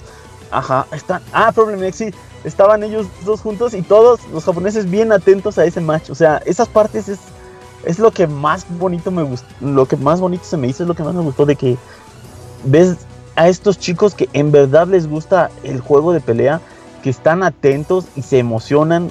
O sea, los ves como un público. Eso está, eso está genial y es una lástima que no se transmita eso. Yo súper de acuerdo con Aldebarán ahí, es una queja recurrente ya, pues, la digo todos los años, que hay muchísimas peleas increíbles off the stream. Y aprovecho la oportunidad para agradecer públicamente al Dier. El Dier se rifó con los streams, güey. Porque puso muchos periscopes muy buenos. Es la única persona que, que transmitió cómo Problem X eliminó a Punk. Y lo podemos ver solamente por Dier porque nadie más lo transmitió. Mira, te prometo que ya para la próxima ya no me voy de, acosador y ya empiezo a, transmitir un poco más porque sí, sí es una lástima, eso sí es una lástima, mano. Y es que no, o juegas, o ves, o, checas a los jugadores que te interesan. Sí, ojalá, ojalá, digo, ya estando ahí te das cuenta que está cabrón transmitir todo, ¿no? Sí. Pero ojalá y que, por ejemplo, el pinche Spooky, güey, el Arturo Sánchez, todos estos güeyes acostumbrados a hacer streaming, güey, se les prenda el foco y diga, ah, güey, si hacemos esto, quizás en el top 32 pongan, podemos tener cuatro PlayStation conectados a una misma Cube y podemos hacer un pinche streaming de los cuatro a la vez. No sé, güey, que ojalá que se les prenda el pinche foco por ahí porque neta está muy cabrón a todos los que ves, todas las peleas que suceden. Y lo que me decía el de verdad me dice, es que, güey, estos güeyes son la pasión que tienen estos cabrones a la hora de, de que están viendo jugar. Tú, por ejemplo, llegas, te arrimas y dices, ah, está peleando X, güey, contra Y, güey. Ah, pues como que lo ves y ya, ¿no? Pero me decía, no, estos güeyes están atentos, se emocionan, hace caras, gestos. Cuando yo estaba jugando. estaba también, oye, era una gritadera con Tekken que no, o sea, no sabías a qué, a qué área ir a correr. Si te ibas a Street, te ibas a Tekken, te ibas a, Smash, también estaban locos. Híjole, sí, es, es una lástima. Cuando yo estaba jugando, me dice el Aldebarán, güey, el Itabashi te estaba apoyando. ¿Te acuerdas? No manches, qué, qué padre. ¿Sí me dijiste eso, no, Aldebarán? Sí. Sí, estaba viendo un match. Y la hace. Oh, y cuando ibas ganando hacía caras. Y cuando ya te iban chingando ya hacía otras caras. pues sí, está, está para esa sensación. Pero regresando a Tekken. Ahora sí, eh, perdón. Eh, nos desviamos poquito del tema. Regresando a Tekken. Pues qué chingón, güey. Que Aslan tuvo esta chance, güey. Eh, qué chingón por Cherry, güey. Que pues se le haya ocurrido este pedo y haya tenido la posibilidad de ayudar a la banda. Yo creo que ella se ha de sentir súper realizada, güey. Porque llevó, le llevó a 5 o 6 jugadores, les ayudó, entre ellos al Tigre de México. Y pues qué chingón, güey, que se dediquen a hacer este tipo de cosas y que tengan a un campeón de Evo dentro de sus filas. Sí, eso le da más fuerza a su movimiento. Ojalá y crezca, sí. Para que lleven al Didier Palevo para el próximo año. o que lleven a Gerson. A Gerson, sí, Gerson falta de ir a Leva. A ver si para el otro año. Gerson campeón de Guilty Gear 2021. Uh, espero que me llegue la beca para ir. Si ubicas que hay güeyes que juegan así con pinches. Con almohadas de Steve, güey. Y con la guitarra de Guitar Hero, güey. Pinche Gerson, ¿qué se va a llevar de Stick, güey? La foto del móvil. Un frasco de mayonesa, güey. Un frasco de mayonesa. Ah, un frasco de mayonesa. De pinche y cuando pierdas la pachurro para que salga. sí estaría muy no, de, de, hecho hubo un chavo que jugó Uniel eh, con guitarra de Guitar Hero, le puso un, una palanca en el donde se hace el rasgueo y jugó bien, el chavo sí se defendió, y creo que pasó Pulse. No mames, no sé cómo la ah, hacen esos güeyes. Yo, yo vi a ese chico, andaba dándoles la, la, guitarra a los jugadores pro para que se tomaran foto con la guitarra. Qué bueno que me dices, yo no sabía que él había jugado, eso yo no lo vi. No, sí jugó bastante bien. Todo el mundo dice, ah, no manches, ¿cómo pudiste haber jugado ¿Qué jugaba? Ah, pues sí. Eh, Uniel. Ok. Y sí se rifó bastante. Sí, no, hay, ves cada stick en el Evo, güey, que dices, ay, no mames. Hay mucha banda que le dedica tiempo a sus sticks. Eh, de Tekken, no sé si tengan algo más que agregar. La segunda, bueno, se anunció la temporada 3. Eh, vienen nuevos buenos personajes al juego. Creo que Bandai no falla en cuanto a, Tekken eh, se refiere. Creo que ya lo tienen súper bien definido cómo va a estar el pedo. Safina, Leroy. Y, por ahí. controleo. Ajá. Con el troleo del, del, del de Snake, ¿no? Se pasaron de verga, güey. Sí, A mí el troleo me, me, arruinó las revelaciones. Sí, de hecho, sí es cierto, güey, porque nosotros estábamos ahí y vimos a Snake y así, y yo le decía a Lebanon, digo, no, güey, es que no lo pueden poner así porque sí, güey, algo tiene que pasar ahorita, güey. Y yo estaba así como con el celular para grabar el video y subirlo a la cuenta de Pixelania. Y el bicho el de balance se reía y me dice, ah, güey, no, no van a enseñar nada. No, güey, sí, ahorita, espérate, espérate. Oye, pero la gente se prendió, no sabían quién era este Leroy, porque ves que es personaje nuevo, ¿no? Pero estaban así como que grito, no grito, y ya que, ya que liberan el nombre de cómo se va a llamar el personaje, la gente gritó así como si fuera, este, no sé, Bruce Lee en Tekken, algo así sí se emocionaron. Me sorprendió que se emocionaran con ese, ese personaje. Yo noto que Tekken jala mucho a público de color. Entonces yo siento que a lo mejor eso es lo que les gustó, no sé. pero sí fue muy, muy mucho ruido, ¿eh? Es muy buen apunte al de Barán. De hecho, que este personaje sea con ese con ese aspecto, con ese y que vaya apuntado a ese grupo étnico no es de gratis. De que llama mucha gente eh, de, de color afroamericanos y pues sí, ha, pensado por ellos. A mí me arruinó eh, el troleo de, de lo de, Snake me arruinó las, las, los anuncios de Namco en el sentido Taken. Porque a pesar de que eran buenos anuncios, son dos personajes, bueno, uno ya conocido y otro nuevo, y se veía bastante bien el gameplay, y se veían muy bien acabados. Por ejemplo, el Leroy se ve que tiene un trabajo bastante grande a nivel de diseño. Pues como uno está pensando, va a salir Snake, van a anunciar Snake, pues lo que cualquier otra cosa que anuncien se ve pequeña, ¿no? Exacto, sí. Y creo que, cuando se, se, armó, lo que llaman ustedes, se armó el pedo, se armó la bronca, porque pues inmediatamente ya salió David Hayter escribiendo a la gente de Leo que no pusieran la voz de él para nada. Que, que no vuelvan a usar mi voz, dice, para nada. Exactamente. se me hizo muy exagerado de parte de él, pero bueno, pues ahora sí que. David Hater ya se volvió bien hater, de hecho, güey, ya. yo, yo, pensé, yo pensé, ¿será que Konami le, por, por debajo o por algún lado llamó, preguntó o, inquirió con alguien de Leo o con alguien de Namco porque hicieron eso.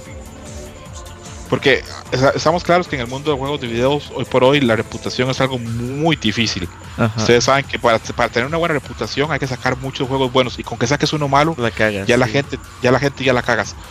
Konami viene de una época horrible donde la gente los odia ha cambiado un poquito el clima. Dicen que el nuevo PS está muy bueno y aparte de eso anunciaron la consola esta, la, la TurboGrafx, la Mini, y ya hay un poquito de cambio como la gente está percibiendo Konami. Si estas cosas salen otra vez a colación, la gente otra vez los va a volver a odiar. Entonces, no sé cómo está manejando el asunto Konami. Si yo fuera Konami, yo aprovecharía el, ruido que hizo esto y le diría a Namco, ¿saben qué? Usen a Snake, usen a Raiden, metan al que quieran. yo, bueno, yo pensé que todo eso podría haber sido un teaser para futuro DLC, pero de esa manera de presentarlo se me hizo muy feo Snake tiene el CQC, güey, entra en Tekken, güey, sin pedos. Sí. Sí, sí, queda. Fíjate que sí queda. Los trajes que esté Solid Snake, Big Boss, güey, sólidos, ya la verga todos, güey. Sí, pues. Es lo que yo le decía a Robert, que para mí Snake no debería estar en Smash y queda más en Tekken porque es combate cuerpo a cuerpo. Pero ve, tiene razón Aldebarán, tienes toda la razón. Cierra más en Taken que lo que cierra el Smash. Pues ojalá y que pase como sucedió con, con Akuma en Street Fighter, güey. Que de una broma se hizo realidad. Taken, tiene un personaje invitado en esta tercera temporada. y, y, sabiendo los antecedentes que estuvo Negan de Walking Dead, pues yo creo que hoy por hoy puede salir hasta Santa Claus en Tekken, ¿verdad? sí. Puede salir el que sea. Hasta el Moy. Sale el Moy, güey. Pues, o sea, ojalá, ojalá y que, digo, de la broma pase a la realidad, pero sí, o sea, sí se mancharon de, de hacer esta broma, güey. Digo, a lo mejor en sus cabezas dijeron, no, está bien chida, güey. Póntela. Pero hoy en día en los videojuegos no puedes insinuar nada ni decir nada porque la gente se crea expectativas muy cabronas luego, luego. Yo creo que si lo hubieran anunciado ahí hubieran tenido que parar el Evo, ¿verdad? Sí. Hubiera sido el anuncio del Evo, güey. no. Trending topic seguro. Se hubiera pues caído el, ahí el, estadio donde hacen el evento porque yo vi videos de la cara que hizo la gente cuando salió la pantalla, salió Snake y era como de paro cardíaco. La gente, ¿qué? Sí, yo le dije, güey, no mames, Snake en Tekken. O sea, si lo hubieran anunciado, creo que hubiera sido pues un antes y un después. Sí, pero bueno, ojalá, ojalá y se haga Yo lo vi, honestamente yo vi eso muy, al menos a mí me pareció muy inocente, no sé, se me hizo así como que, ay, qué padre, un guiño a, este Metal Gear y hasta ahí. Pero ya cuando estaba viendo un poquito más después las redes sociales, o sea, la gente estaba de veras furiosa. No, Aldebarán, es que mira, tú, lo estabas viendo ahí en presente, entonces tal vez lo viste como más falso o más casero. Uno en Twitter lo que vi era un video y una imagen de Snake borrosa, pues tú crees que es cierto. Tú no crees que nadie va a ser tan tonto para bromear con eso. Y, eso salió entonces en el stream. Eh, salió en el stream y inmediatamente en todas las redes sociales corrieron. Snake va a estar en Taken, Snake va a estar en Taken. Y yo hablaba con el Moy en Twitter y le decía, este es el fin del mundo, Moy. no se haga sólidas, que este es el fin del mundo. Y, y pues al final cuando no lo anunciaron todos nos quedamos como con esa amargura, ¿no? es que en serio, estás ahí y no sabes qué está en el stream y que es entretenimiento para la gente que está en el en, el, en, la, en la arena. Entonces yo pensé que era un, ahora sí que un guiño, pero para la gente que está en la arena. No pensé que eso había salido. Es lo que le estaba diciendo a Robert en ese momento. Digo, ¿y eso salió en el stream o no? Y Robert me dice, no, sí salió. Pero pues no, no pensé que fuera a hacerse tan grande la bronca, la discusión con eso. Sí, sí estuvo muy cabrón, pero bueno. No sé si quieren agregar algo más de Tekken. Que va muy bien. Estuvo, buena la final, la verdad. Yo, no soy tan fan de Tekken y sí me entretuvo. Sí, la, gran final no estuvo tan emocionante con la final de Loser. La final de Loser sí estuvo bien puta cardíaca. Eh, pues de, los mejores duelos que hubo en Evo en 2019. Esa final de Losers, chingoncísima, güey. Entre Ni, ¿quién era el otro, güey? Aquí lo tengo. Entre el Ni y el Anakin. Estuvo muy buena esa pelea. De por sí Anakin ves que prendía a la gente por ser el local, ¿no? Sí, sí es.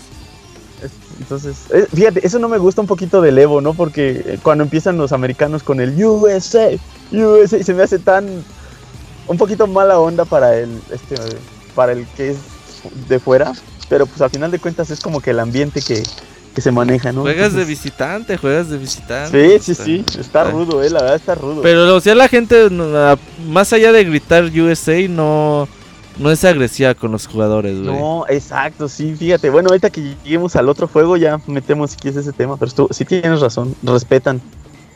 Sí, sí, sí son respetuosos y eso está muy bien. Tekken está en un super momento, la verdad. Yo creo que tiene muchísima fuerza la escena.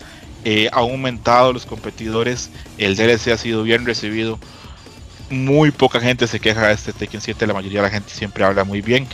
Yo creo que hoy por hoy eh, sí, bueno, eso sí, pero creo que eso, eso es complicado, ¿verdad? Creo que los únicos juegos que la gente habla bien del netcode es como Killer Instinct y, otro juego también americano. sí, güey. Sí, creo que, bueno, no, no, no sé, eh, es una impresión, no debería decirlo porque es simplemente una impresión, pero me queda la idea que en netcode el desarrollador japonés todavía le falta eh, poder adecuarse a las condiciones de otros países.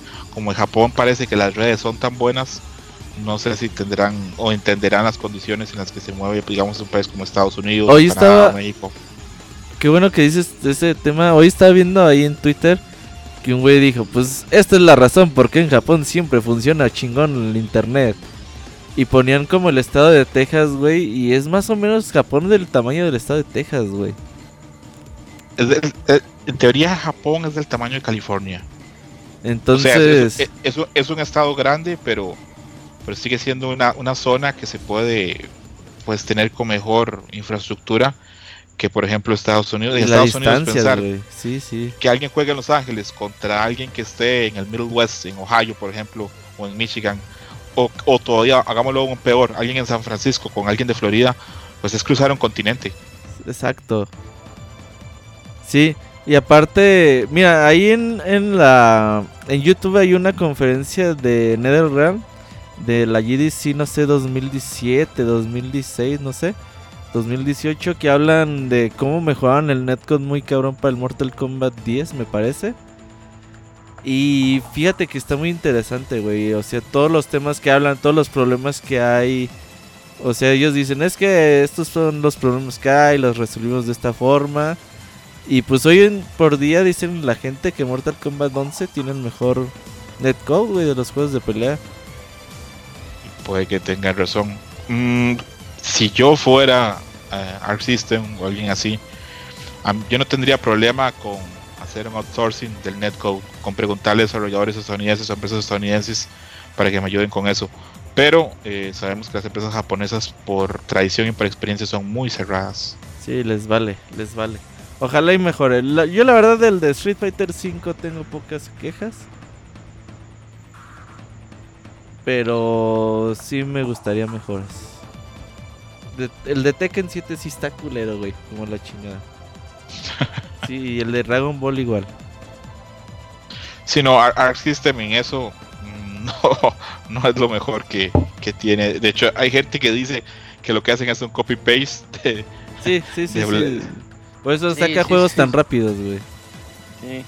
Puede, que sí, puede que sí. ojalá que lo arregle, porque eso es un aspecto vital hoy por hoy.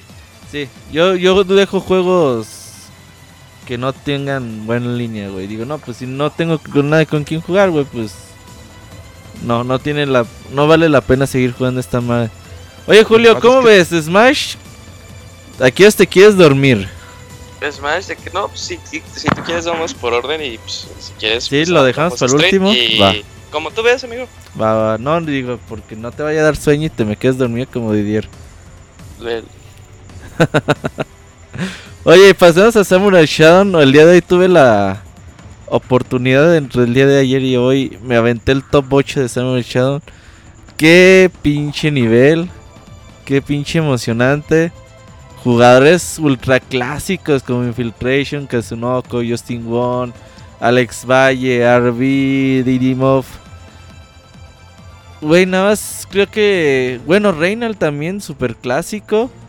Y CJC, también campeón del Evo. Todos eran campeones. Que, ajá, ¿qué pedo con esto, güey? Yo cuando vi dije, ah, no mames, que este es el top 8. Quizás la única pega que, como dirían los españoles de Sun Shadow, es que ahorita Kenguru está muy por encima de los demás personajes. Ese puto Command Graph es parte de la madre muy feo. Pero de ahí en fuera me divertí mucho. Cómo jugaba Justin Wong. Eh, lo que hizo Alex Valle. Que dices, güey, no es un señor de cuarenta y tantos años. Super clásico en los juegos de peleas. Y que se puso a jugar Samuel Shadow. Y ahí está en top 8. Y el regreso de Infiltration a destacar, ¿no? ¿tú cómo lo viste? Pues súper buen nivel. Eh, yo tenía muchas dudas de que a Samurai Shodown le fuera, le fuera muy bien, bien en el, en el torneo. Tenía mucho miedo de dos cosas. Primero, que fuese como el, estilo de Samurai tal vez no es tan lucido. Pensé que tal vez podía ser no tan interesante o aburrido para alguna gente. No lo fue. Fue muy entretenido, fue muy, muy divertido de ver. Y con respecto a que iba a haber muchos Genjurus, sí, hubo cuatro en top 8. Pero algo interesante, los cuatro jugaban muy distinto no, no, no jugaban como jugaba Infiltration, a como jugaba Reynald, a como jugaba Arby o a como jugaba Dimokov era muy muy distinto. Y si ese top 8 pues es un, un quién es quién. Infiltration es un campeón múltiple, Kazunoko es un campeón de Capcom Cup y un montón más de juegos. Justin Wong campeón múltiple, Reynolds campeón del Evo, Alex Valle es un campeón de Evos anteriores, es una leyenda. RB es un gran jugador también, creo que también ha ganado torneos. Didi Mokofo es otro jugador muy bueno también de Brasil. Y CGC pues también otro gran jugador, campeón de King of Fighters, es un, top 8 pues espectacular. Eh, creo que esto se da porque el juego Samurai hoy por hoy es el juego perfecto para alguien que juega juegos de peleas para que sea su segundo juego. Que tú digas, ok, yo estoy enfocado en Taken, pero mi segundo juego es Samurai. Yo estoy enfocado en Street Fighter, o mi segundo juego es Samurai o estoy enfocado en juego de anime y mi segundo juego es Samurai. ¿Por qué? Porque es un juego que recompensa los futsis, la paciencia y cosas básicas de escuela básica de juegos de peleas. Entonces, cualquier persona que haya jugado juegos de peleas por un tiempo puede entrarle a Samurai y en cuestión de dos semanas está jugando súper bien. Eh, es evidente que a los jugadores de vieja escuela este juego les ha gustado muchísimo. Eh, Justin Wong dijo que él prefería que lo descalificaran de Street Fighter 5 a perderse eh, jugar en Samurai. Ricky Ortiz dice que es el mejor, que el juego que más le ha gustado en años. El mismo Infiltration después de ganar dijo que también iba a seguir jugando. Entonces, en lo personal, a los que nos gusta Samurai y nos gusta su, saga, estamos bastante contentos con el, éxito que ha tenido. Tuvo un buen número de participantes. Era el juego que le teníamos más miedo para este Evo porque apenas tiene Messi tanto de haber salido y aún así pues tuvo un desempeño bastante bueno. Lo de Genjuro estoy seguro que con un parche ahí se, se va a arreglar.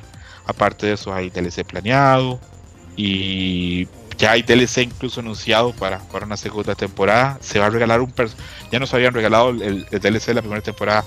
Nos van a regalar otro personaje más. Se nota lejos que SNK está poniendo toda la carne en el asador para que sus productos sean lo mejor posible. Eh, se nota que aprendieron también de errores de comunicación del pasado porque ahorita está todo muy claro que va a venir en marzo, perdón, que va a venir en, agosto, septiembre, los demás meses y que va a venir después. Y yo, aquí he estado jugando Samurai últimamente, este juego de peleas que he jugado más, me sorprendí de ver el nivel que tenían algunos jugadores este, al final. Eh, la final de Infiltration Kazunoko, pues impresionante lo que hizo Infiltration, los juegos mentales que hizo. Eh, cómo jugaba Justin Wong los pokes que hacía con Tantam. eh, lo agresivo que jugó Reina, al igual Alex Valle, que tiene un Galford interesante. Yo estoy muy contento con Samurai, siento que, que es el inicio de una presencia en la escena de, de por lo menos un par de años. Creo que ese es el, el primer éxito que tiene SNK desde hace un tiempito para acá y estoy bastante contento. Lo, lo único triste será que, que por la condición o el problema que, que está afrontando Pro Infiltration, eh, tal vez este opaque un poquito por ahí lo que pasó con el juego. Pero por lo demás, muy contento. Oye, fíjate, por ahí eh, de este de Samurai uno de los mejores peleas que hubo también en el Evo, güey. Estuve viendo el set. Deja, estoy viendo los brackets. Para decirte, fue Infiltration versus Justin Wong, me parece. No, fue Kazunoko versus Justin Wong. La pelea que se echaron en la final de Winners. No mames, qué pelea se echaron, güey. Estos dos cabrones. Estuvo muy, muy cabrona. Y Infiltration haciendo varios momentos Evo, güey. Hubo uno de Kazunoko, uno de. Uno de Infiltration, ahí lo estuve subiendo al Twitter. Hijos de la chingada, qué buenos son para jugar, qué momentos nos regalaron. Y por ahí, pues obviamente cuando ganó Infiltration empecé a ver personas súper ofendidas porque ganó, güey. ¿Por qué un golpeador de mujeres está en el torneo de Leo, güey? Que la chingada. Güey, ¿por qué la gente... Yo digo, yo sé que Infiltration sí, sí hizo lo que se dice que hizo, pues está mal, güey. Pero pues ya tuvo un proceso legal, ¿no? O sigue estando en un proceso legal. Si ese proceso legal está, digamos, en eh, corriendo, lo dejan salir del país sin ningún pedo, ¿por qué, güey? ¿Alguien va a llegar a hacerle de pedo? O sea, si ese güey ya está afrontando lo que debe de afrontar y pagará como tenga que pagar, o sea, ya porque hay gente que dice, oh, no, es que tienes que tratarlo como basura y mandarlo a la chingada. Yo no estoy de acuerdo con eso, güey. ¿O tú qué piensas? Y es un tema es un tema complicado. Hoy por hoy la narrativa en este tipo de casos es no esperar a, a, que haya una, una, verificación de un proceso legal. Hoy por hoy la narrativa de la mayoría de las personas es que Filtration hay que enterrarlo y sacarlo de los torneos. Eh, cuando ganó el torneo, eh, la gente de Leo puso un tweet de este es el regreso triunfal de, de Filtration. Lo, lo, extraño es que pongan regresos Infiltration el año pasado, estuvo en el Evo también, no, no hubo ningún problema con eso, no de que está regresando. Pero bueno, pues ya tenías rato sin verle Regreso a los reflectores. Es, es, un tema es un tema complejo. Te lo, te lo pongo así. Grupos grandes de poder, no un gran poder, pero grupos grandes eh, dentro de lo que es la escena del juego de peleas ya no quiere que Infiltration participe para nada. Cuando fueron las finales, al final hubo no tanto por eso, sino por el aspecto del patrocinio. Ah, Al final del evento eh, hubo un video con todos los campeones, no hubo video de Infiltration. Eh, hace poco Markman cuando puso una denuncia, puso en el Twitter, este, por, por dicha no traje a mi hija porque yo sabía que el Evo no era seguro, por los casos de gente que, que, que acosó, atacó muchachas en las fiestas de eso, inmediatamente alguien le preguntó abajo, a ver cabrón, que cuando vas a hablar de Infiltration entonces? Y, es un tema es un tema complicado. Yo creo que grupos que tienen decisión y voto eh, dentro de la escena de juegos de peleas no quieren que, que Infiltration participe más. Más que todo por el aspecto como de publicidad y el aspecto como de sponsors. Eh, el problema es que es un gran jugador, entonces no es una decisión tan fácil. Yo creo que es un elefante en el cuarto. Creo que nadie quiere comerse, quiero, creo que nadie quiere comerse la bronca de decirle, ¿sabes qué? Te largas, ya no puedes participar más y nadie quiere comerse la bronca de tomarse fotos de, con él o, aparecer con él. Eh, este año, por ejemplo, en años pasados, cuando Infiltration este, iba y participaba en el torneo, yo veía que Infiltration sacaba fotos con Sean, fotos con Gamerby, fotos con la esposa de Mengano, fotos con Daigo, fotos con el, con el que le carga las maletas a Daigo, con todos. Este año lo vi con un perfil muy bajo. Yo creo que él entiende que las cosas no están bien. Yo veo varios programas y varios podcasts de, la FC, de la, perdón, de la Fighting Scene, eh, el de Ultra David, el of Five. Ninguno está muy contento que Infiltration haya vuelto. La mayoría expresa que debió esperarse más tiempo y que volviendo en este tiempo hace más daño que, que otra cosa. Yo honestamente no sé qué pensar del asunto porque esto es un asunto muy confuso. Yo no hablo coreano ni entiendo las leyes de Corea entonces me parece muy difícil emitir un criterio de algo que alguien dice de que alguien tradujo. ¿Me, explico? Ajá, sí, sí, No, no, no, no, no tenemos datos, no tenemos, no tenemos datos como para emitir un criterio para decir si está bien o está mal. Lo que sí yo te digo es que puede que en un año estemos hablando que Filtration ganó el Evo y que todos están muy contentos con él, pero yo percibo en grupos, en streamers, en organizadores y hasta las mismas organizaciones que no hay un deseo muy grande de ver Infiltration Arts participando en los torneos. ¿Por qué? Porque no es fácil luego poner, digamos, un anuncio de HyperX y, por ejemplo, que parezca, digamos, Infiltration ganando tal torneo y atrás un banner de, HyperX y alguien le escriba HyperX en Twitter. HyperX, ¿por qué patrocinas eventos que patrocinan a un golpeador de mujeres? Sí, pinche banda, güey.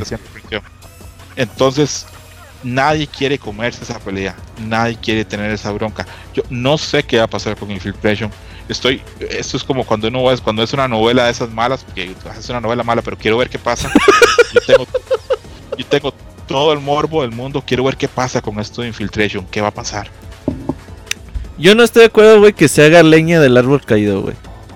O sea, si el morro ya mm, le van a meter multa, lo van a meter a la cárcel, no sé, güey. Pero pues ya que ellos se arreglen, ¿no? Que él se arregle con su esposa, güey, con su ex esposa. Que se arregle con la ley, güey. Pero pues ya, no mamen, o sea, tampoco hagan rama, no, no se quieran comer todo lo que no es ni siquiera para ustedes, güey. Es como cuando ves a Livanovich haciendo burla de porque una morra en no sé dónde chingados se comió unos abritones, güey. Dices, ya, güey, no mames, pues eso a ti qué, güey. ¿No? Pero yo no estoy de acuerdo en eso, yo, yo, entiendo el punto, yo entiendo el punto, Robert. El, incluso estoy seguro que mucha gente dentro de la escena quiere Filtration y quiere que participe, que quiere que traiga todo eso que trae, ese estilo tan tan interesante que tiene él, tan tan tan es tan que cuesta tanto agarrar lo que se escapa y te hace tanto daño, esa capacidad que tiene él, que solo tiene él, de pasar de defensa a ataque tan rápido. Y, y mucha gente quisiera tener eso en los torneos. Y aquí nadie va a negar la capacidad de Infiltration. El día que, se haga una lista de los mejores jugadores de la historia, Infiltration tiene que estar ganando, ha entrenado todos los egos posibles, es una persona con una capacidad increíble y tiene algo muy interesante que es muy bueno cuando los juegos arrancan. Eh, cuando salió Street Fighter Cross Taken el primer año, lo ganó el Evo.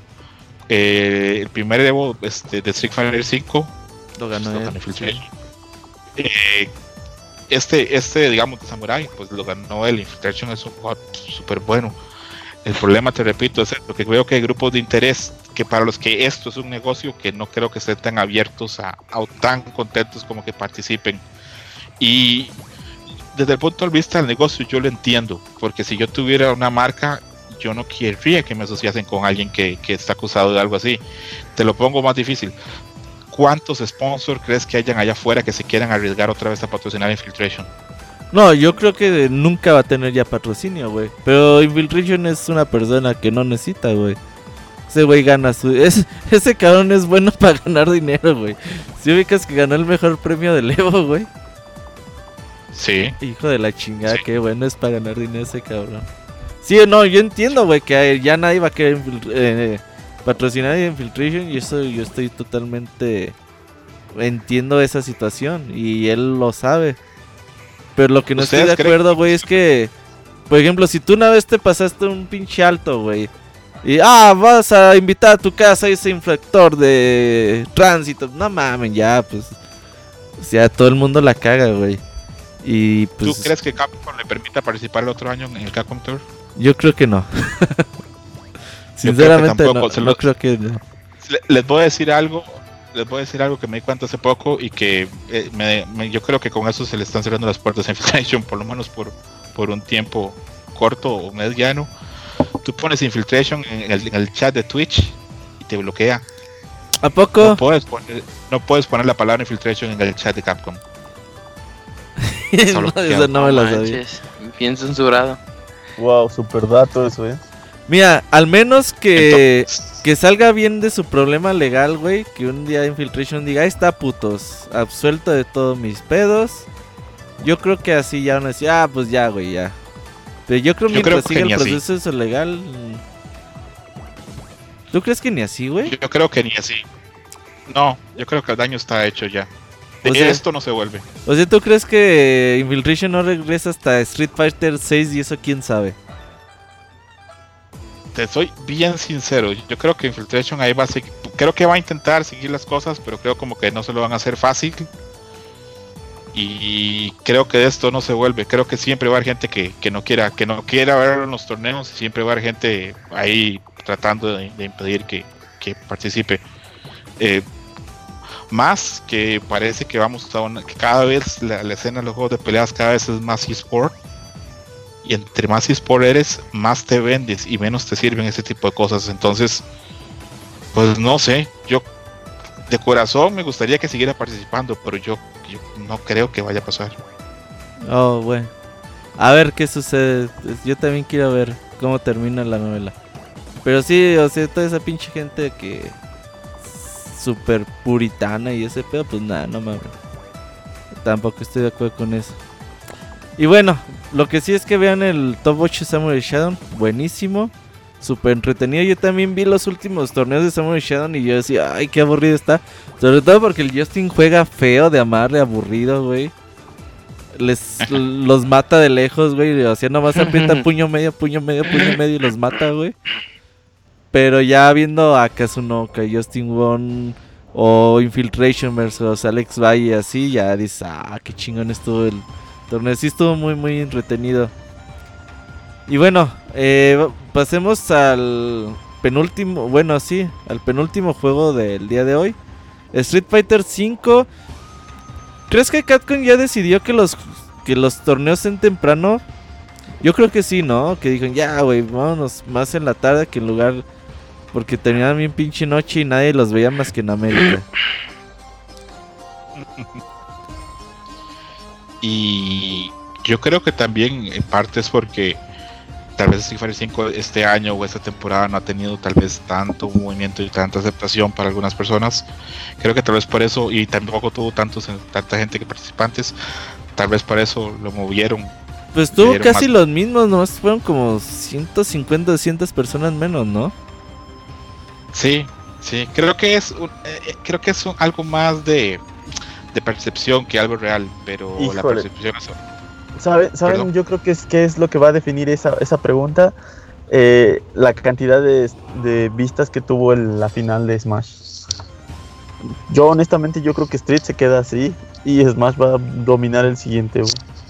Bueno, lo de Smash también tiene una razón de ser, ¿no? Fuerte. O sea, ¿cuántas cuántos millones de copias lleva Street Fighter y cuántos millones de copias lleva Smash. Sí, pero a final de cuentas el rating estuvo durísimo. Sí, no, no, de, acuerdo contigo. Y Smash, o sea, sigue siendo un juego que le interesa más a la banda de Estados Unidos, güey. Street Fighter sigue siendo, pues yo creo que poco visto a diferencia de otros esports. Pero es un juego que se divide poquito en Japón, poquito en Europa, poquito en Estados Unidos. Y Smash es producto gringo, güey, tal cual. Sí, en ese aspecto sí. Respecto al, de, al nivel del torneo, altísimo. A mí me gustó muchísimo este, torneo. Creo que es el Evo de Street Fighter 5 que a mí en lo personal más me ha gustado porque vi estilos muy distintos. Vi jugadores que estaban en ese escalón de querer entrar ya a, ser jugador super top. Eh, por ejemplo, en la novena posición quedó Trashbox, que es el jugador número uno online. Estuvo muy cerquita de entrar a top 8. Eh, me gustó mucho. Sí, no, oye, esa nos tocó verla a nosotros ahí. Triste, güey. Quedó tirado así en la silla. De veras, estaba totalmente destrozado el tipo. Y, fue feo porque todos apoyaban. Ajá, sí, estuvo súper cerca, man. Ya lo tenía ya lo tenía. Yo, yo siento que eso es lo que más le dolió a él, porque lo tuvo a, este Sangif a un golpe y, se le fue. todos apoyan. este, ves que este chico mm, me cuesta trabajo Kichipa, pronunciarlo. Kichipa. Kichipa, Kichipamu se llama. Kichipamu. Este chico yo lo vi desde que se subió al, escenario. Le encanta hacer este. El show. Como que es, es el show, exacto. Es un showman este tipo. Y entonces él gana, se, ves que hace, hace sus festejos, se va por la dona de inflable del, del cosplayer este. Y el chico se queda ahí tirado en, su silla, derrotado. nadie, nadie le hizo caso al tipo. Yo honestamente si hubiera... Entiendo a, a Kichipa de festejar, pero también le hubiera, no sé, como que dado el crédito al chico porque la verdad fue una muy buena pelea y sí estuvo estuvo así como que a mí al menos a mí sí me dolió que el pobre tipo se quedó este pues, ahí destrozado. A mí me gusta mucho eh, ver ese top 8 y ver jugadores menores de 30 años. ¿Por qué? Porque por más que yo quiera Tokido, por más que yo quiera Daigo, por más que yo quiera Saco, pues el tiempo pasa y, las escenas tienen que renovarse y tienen que traer jugadores nuevos porque si no, si somos los mismos, eh, las cosas estancan, son difíciles a veces de vender o ver. Me gusta pero que nada ver que Wonchan ganó porque era un jugador que hace muchos años merecía una consagración de ese tipo. Me gusta ver el nivel que tiene Big Bird, me gusta pensar que alguien de los Emiratos tiene ese nivel en Street Fighter. Eh, una vez más, este Infection sabía que era bueno, pero fue increíble durante el torneo. Pinche patrocinio le sirvió, güey. sí. Fujimura, súper bien. Eh, Fujimura jugó genial, sí, sí, sí. Eh, Fujimura es una máquina. Güey, increíble. Pinche, la neta, Fujimura jugó bien, pero Machado tiró bien cabrón los matches contra Fujimura, güey. Bien cabrón los tiró, güey. Machado está a, ver, Gerson, ayúdame. ¿Machabo o Macabu? Yo, Macabu. Macabu, ok. Macabu está así ya de pegar el, salto y ganar un Evo o ganar una Capcom Cup. Es un jugador increíble. Luego, eh, de parte de Estados Unidos estaba Idon, que es un jugador que la gente a veces lo ve por un poquito por encima, pero no es así. Es un muy buen jugador de Nueva York. El, el único jugador que yo no, la verdad me sorprendió es Yang Miang, el secuest, el chino pero la verdad, todas las veces que lo vi jugar, lo vi impresionante. Cuando jugó contra Momochi, jugó increíble. No sé qué edad tenga, no sé qué tan joven sea, pero ojalá empiece a viajar más y a participar más porque le vi un torneo y un nivel altísimo. Y Kichipa también, super jugador de Zangief. Ojalá todos esos jugadores nuevos de ese top 8 empiecen a viajar más para todos los torneos y a conocerse más. Pinche Kichipa se muere de ganas, güey. O sea, yo lo yo he visto su Twitter que dice, güey, estoy disponible para que alguien me patrocine, háganme caso, háganme caso. Y yo creo que por eso también es todo lo que hace arriba de un escenario porque él quiere llamar la atención y quiere conseguir porque sí, se le nota, güey, que desde el año pasado que trae ganas de, de, sobresalir, pero le falta el recurso, güey. Y tiene nivel. Sí. Oye, ahorita que dices eso, él trae una persona que lo está grabando desde que está sentado hasta que se va a parar al, bueno, en este caso al escenario o en los, en los pools, ahí está grabándolo. Siento que es como que se está haciendo publicidad con los eh, patrocinadores, pero es, yo lo vi y dije, wow, y hay como dos o tres japoneses que traen su propia gente que los están filmando todo el recorrido de, de lo que están, ahora sí que cómo, cómo mueven a la gente y todo eso. A mí me tocó a la hora de molestar a, a Saco, fui a tomar a pedirle una foto y su esposa, no sé si sea su esposa, creo que su esposa, lo está grabando todo el camino y este y pues ya salí yo ahí en el video ahí tomándome una foto con Saco molestándolo porque hay veces que sientes feo ir a irles a pedir la fotografía porque pues ellos están concentrados en su juego, ¿no? Pero a final de cuentas es parte de, de venderse como jugador con los patrocinadores, porque ves que está jalando gente el chico. Así este Kichipa yo lo vi y tiene su gente. Eso, eso como dice Robert, mm, está, él está disponible para que tenga patrocinadores. De veras, el chico es, es un showman. Algo de Kichipa es que hasta donde entiendo, eh, forma parte de la gente que entrena como Mochi. Entonces, eh, yo supongo que, es cuestión de tiempo para, para que aparezca más. Para una pregunta para Aldebarán y para Robert, que estuvieron en el torneo. De estos jugadores de top 8 y los que quedaron en posición 9 y posición 13, que me imagino que ustedes vieron bastante, ¿cuál les impresionó este año en acerca del nivel? sin duda Angry Bear. Eh, digo, Big Bear. Big Bear ya tiene dos años ahí eh, destacando en territorio europeo, obviamente por debajito de Loop y, por bajito de, de. Pero ya estaba ahí, güey, ya estaba ahí eh, dándose a notar. La calificación del año pasado a la Catcon Cup también decías, ay, güey, este güey trae algo. Y ahora, pues ya que lo ves, dices, ay, pinche Angry Bird este año estuvo jugando muy, muy, muy bien. Eh, tan es así que fue finalista de, del Evo. Y la verdad es que él, tanto Big Bear y Angry Bear, ¿son hermanos, güey, o son compañeros nada más? No, son, son amigos y Big Bear tiene 20 años, es súper joven. Esos güeyes se la pasan jugando juntos, ¿no? Todo el día. Según yo. Sí. Hasta donde entiendo vienen de una, de una familia de, una situación económica bastante buena de Emiratos y sí, eh, tienen, tienen mucha disculpabilidad al parecer porque pasan jugando todo el día. Eh, Big Bear tiene patrocinio con Red Bull, ¿verdad? También. Sí, no, Entonces, los, los, dos están bien están bien patrocinados y los dos son muy buenos jugadores. Entonces, eh, pues de la nada, o no de la nada, pero poco a poco ya nos hemos acostumbrado que a los dos representando a Emiratos y yo creo que hubo un punto en que yo sentí que Big Bear pudo haber ganado también el Evo. Güey, pues a Bonchan lo tenía 2-0, ¿no? lo, lo, llevaba 2-0, güey, a Bonchan. No, no, no, les impresionó ni a ti ni al de Baran Infectious? Infectious sí, como no. Eh, bueno, sí, no. O sea, yo sé que Infectious se la pasa jugando con Problem X. Y es de este grupito de ahí de Londres que pues son fuertísimos. Es, el que viene con Daigo, ¿no? Del mismo equipo. Ah, lo acaba de agarrar, güey. Lo acaba de agarrar hace como un mes. Y te digo, y, ya desde el torneo de que fue ahí en Birmingham pues ya también estaba dando pasos agigantados. Pero ya top 8 dices de Evo, dices, ah, cabrón. La verdad que su Seku bastante bien. El personaje creo que Seku tienen que empezar a usar más, mm, más jugadores. Por ahí ahorita nomás Infectious y por ahí Angry Bird. A veces Momochi, pero todavía como que no le hace mucho caso. Creo que Seku tiene para dar mucho más.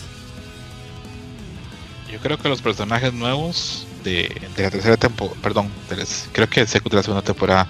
Creo que los personajes nuevos de, Street Fighter 5 probablemente debe ser el que tiene más potencial. Porque eso que, tiene dos modos, joven y viejo, da, da posibilidades para, para hacer pues, pues, de todo. Te repito, a mí me hubiera gustado también que Trashbox hubiera entrado al top 8, pero pues, es complicado. Ya en posición 9, ya clásicos, estaba Momochi, estaba Fudo, estaba Phenom, Berloren, Nemo, Prowling X y Dimokov, que Dimokov bien que mal ahí le hizo muy bien, estuvo en 13 en, Street Fighter y, en el top 8 de Samurai. Se nota leguas que es un jugador muy bueno. Sí, al, al más, inercia, ¿eh? Oye, yo, yo no conocía a Dimokov, yo lo conocí y no, su, su Dalsim está impresionante. ¿eh? Yo, de por sí, usar un Dalsim para mí es así como que demasiado difícil. Y ellos juegan con un. Bueno, él juega con este personaje que para mí es muy, muy lento y ves las cosas que puede hacer un jugador pro y es, donde resalta el, balance del juego, al menos que, o sea, sí puedes hacer algo con eso. Y respondiendo a tu pregunta, Escroto, yo me quedo con Kichipa y con Trashbox.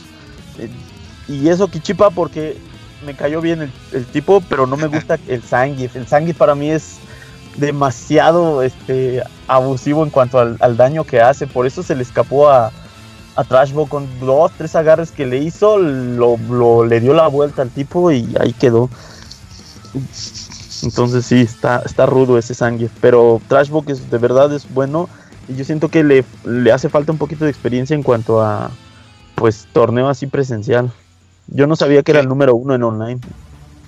¿Qué dijo, eh, ¿qué dijo Didier de la, de la Karin de Bonchan? Porque yo la sentí muy fuerte y distinta a la Karin de Pong. Ah, sí, sí, sí, sí. Fíjate que a Didier yo, lo regaño mucho al Didier, güey. Como juega con Karin. Y yo le digo, mira, pinche Didier, fíjate cómo juega Bonchan, güey. Por ejemplo, es que Didier te mete los puños medios. Y te sigue pegando con los puños medios, puños medios, puños medios. Digo, fíjate, pinche Bonchan nomás te tira la patada media. Y si te pega, te confirma. Si no te pega, se hace para atrás. Entonces Bonchan es mucho de confirmar sus golpes, que está muy cabrón lo que hace. Porque confirmar nada más una patada media está muy difícil, sobre todo con la ejecución que tiene Karim. Pero así le ha dado unos rendimientos muy buenos. Y pongas más de como presionarte, presionarte, meterte el chimi y ahí te da una chinga bien buena. Pero Ponchan es como más. Te, te analiza, te mete la patada media y pum, te mete el combo. Si no, pues se va haciendo para atrás. Creo que sí es diferente el, el estilo de juego. Pero Bonchan, me da mucho gusto, fíjate. Bonchan le fue tan mal en Street Fighter 5 al comienzo y el primer año y el segundo año, güey. Que tú lo veías, yo lo veí muchas veces hasta frustrado, güey.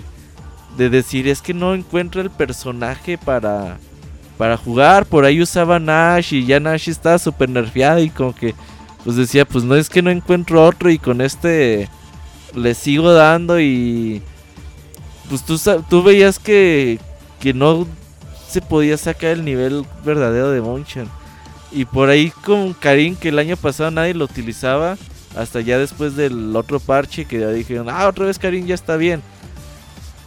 Pues Monchan ya se adaptó muy bien a Karim. El Zagat le dio. ajá, su Zagat está genial también. Le dio otra oportunidad a Bonchan de decir, ok, este match no me está yendo bien con Karim pues vamos a ver qué pasa con Zagat. Y lo está yendo muy bien con Zagat también. Entonces me da mucho gusto, como dijiste, el Evo de, de que le ganó este Luffy. Yo creo que se le fue a, a, a Bonchan, la verdad. Creo que Bonchan era el que tenía que ganar ese Evo. Y pues terminaron tan enojados que te acuerdas este, el discípulo de Bonchan que le echaba mierda a Luffy. Y que lo retó a un primero a 10, ¿no? Que yo te y se echaron que 20 mil dólares o cuánto se apostaron aquella vez. Al final no terminaron, creo que jugando por dinero, por Super Santaro, man. Le metió una chinga a Luffy. Ajá, sí, sí, sí. Le metió como 19-0. Lo que pasa es que Bonchan no tenía nada de experiencia contra Rose. Sí. Creo que casi nadie en ese juego. Entonces, no, no vamos a quitarle méritos a Luffy. Ese, no, no, no, para nada. No, no, para nada, pero pero ese, eh, yo creo que ese Evo Bonchan lo ha, lo ha de recordar toda su vida, güey, porque era suyo. Claro, era suyo. Lo merecía. Y ver, ver, el, ver el Sagat de Bonchan en Street Fighter 4 era un espectáculo. Eh, sí, sin eh, duda. algo que tiene Bonchan y que se vio también durante todo el torneo, pero también se vio en la final, es, es ese algo que tienen los grandes jugadores japoneses, lo que tenía Daigo, bueno, todavía lo, tiene, lo que tiene Daigo, lo que tiene Tokido, que es que se adapta durante el match. Y eso es algo muy cabrón, es algo muy difícil. Los que hemos jugado Street Fighter sabemos que a veces entramos a una pelea y llevamos un plan diseñado. Y si ese plan no nos sale, es muy difícil que ganemos. Se cae. Y le pasa a mucha gente. Le pasa a gente con personajes muy unidimensionales, por ejemplo, como Zangief, como Birdie. Tienes un plan, una estrategia. Si ese plan no se da, no, no hay plan B. Bonchan tiene plan A, tiene plan B y tiene plan C es un jugador súper, súper bueno. Y lo que hablamos es, esto le, cae muy bien. Y en una encuesta que hicieron hace un mes antes del Evo, aparecía como segunda opción ganar el Evo detrás de Pong. Porque Wonchan ya viene ganando con este tres torneos Premier seguidos. Entonces venía muy fuerte. Creo que todos supimos que cuando Wonchan clasificó a top 8, el torneo estaba en él, para ganar o para perder, pero estaba en él. Sí, yo cuando vi ayer que Bonchan calificó y ya vi los que habían calificado, dice, dije, este es de Bonchan, güey. Porque dije, el único que le puede dar ahorita pelea a Bonchan es por ahí Punk, que ya le había ganado el torneo pasado. Y quizás por ahí alguno de los capos, güey. Pero dije, creo que los demás no le van a ganar a Bonchan y así fue. Mira, yo pensé, yo pensé que el que le iba a dar batalla a Bonchan iba a ser Fujimura. Yo también. Yo no esperaba, yo no esperaba, o sea, yo vi a Big Beard y si era bueno, bueno, es bueno y este lo vi muy rudo, pero es que es muy rápido. Eso me gustó de Bonchan al principio. Ves que todos estaban esperando en, el, en, la arena, este, todos prácticamente coreando acá el, al Sagat y se echó el primer eh, match con Sagat y él mismo cambió y se fue con Karin. O sea, yo siento que si se hubiera quedado con Sagat no le hubiera ganado a este no, no, no, Sagat versus Rashid, no, está muy sí. el match. Pero eso es lo que dice Scroto, ¿no? O sea, la capacidad de analizar el match y no cerrarse y, cambiar la jugada. aparte, a mí un match del top 8 que me gustó muchísimo fue cuando jugó Big Bear contra Fujimura. Porque en el papel uno dice, pues Fujimura es una máquina. Así le dicen en Corea, la máquina, porque siempre eligen la opción óptima para hacerte daño. Nunca fallo los mixes, es como jugar contra un script pero como jugó Big Bear con la velocidad que resolvía, con la agresividad, eh, me sorprendió.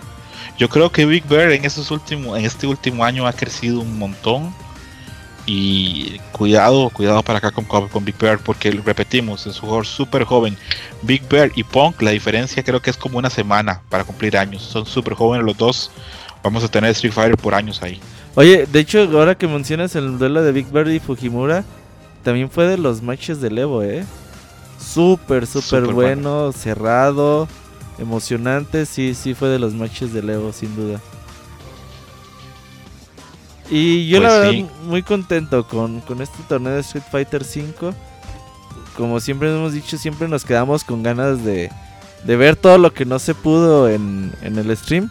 Pero pues ahí tenemos a, a Twitch Tier que nos transmitió ahí. los que sigan al Didier, al Didiero, y ahí están los sus Periscope con muchos matches que, que se aventó ahí con el Periscope.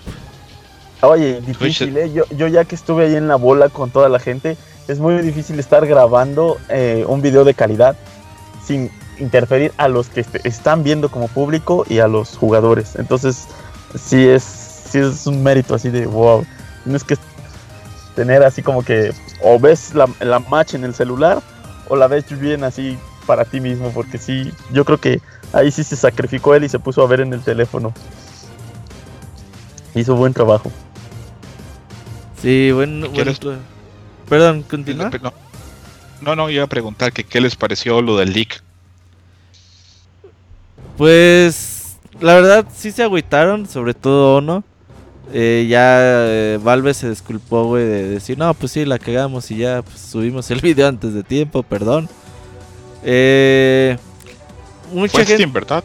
Eh, sí, sí, fue Steam. O sea, yo no, no, no sabía si la página la manejaba el desarrollador o, o ahí la gente de Valve, pero sí, pues ya ellos lanzaron el comunicado oficial.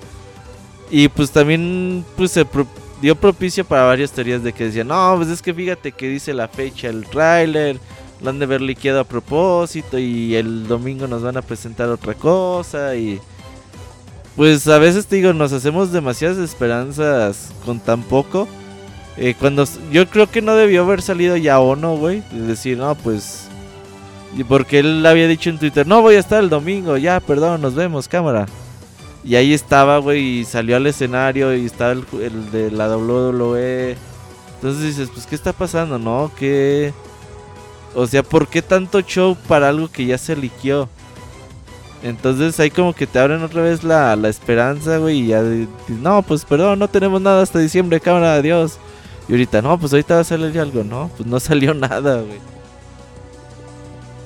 Sí, es, es triste porque pues son muchísimo tiempo probablemente de trabajo y desarrollo que se, que se arruina eh, hay gente que cree que un personaje Street Fighter se hace cuatro meses. es, es, es, cabrón. Es, creo que por lo menos debe ser un año para diseñarlo, pensar los valores, eh, hacer los modelos. Entonces esto pues es trabajo de hace mucho tiempo del equipo Street Fighter y es un equipo que probablemente por hoy no sea un equipo grande, entonces tiene que haber sido un golpe pues bastante duro.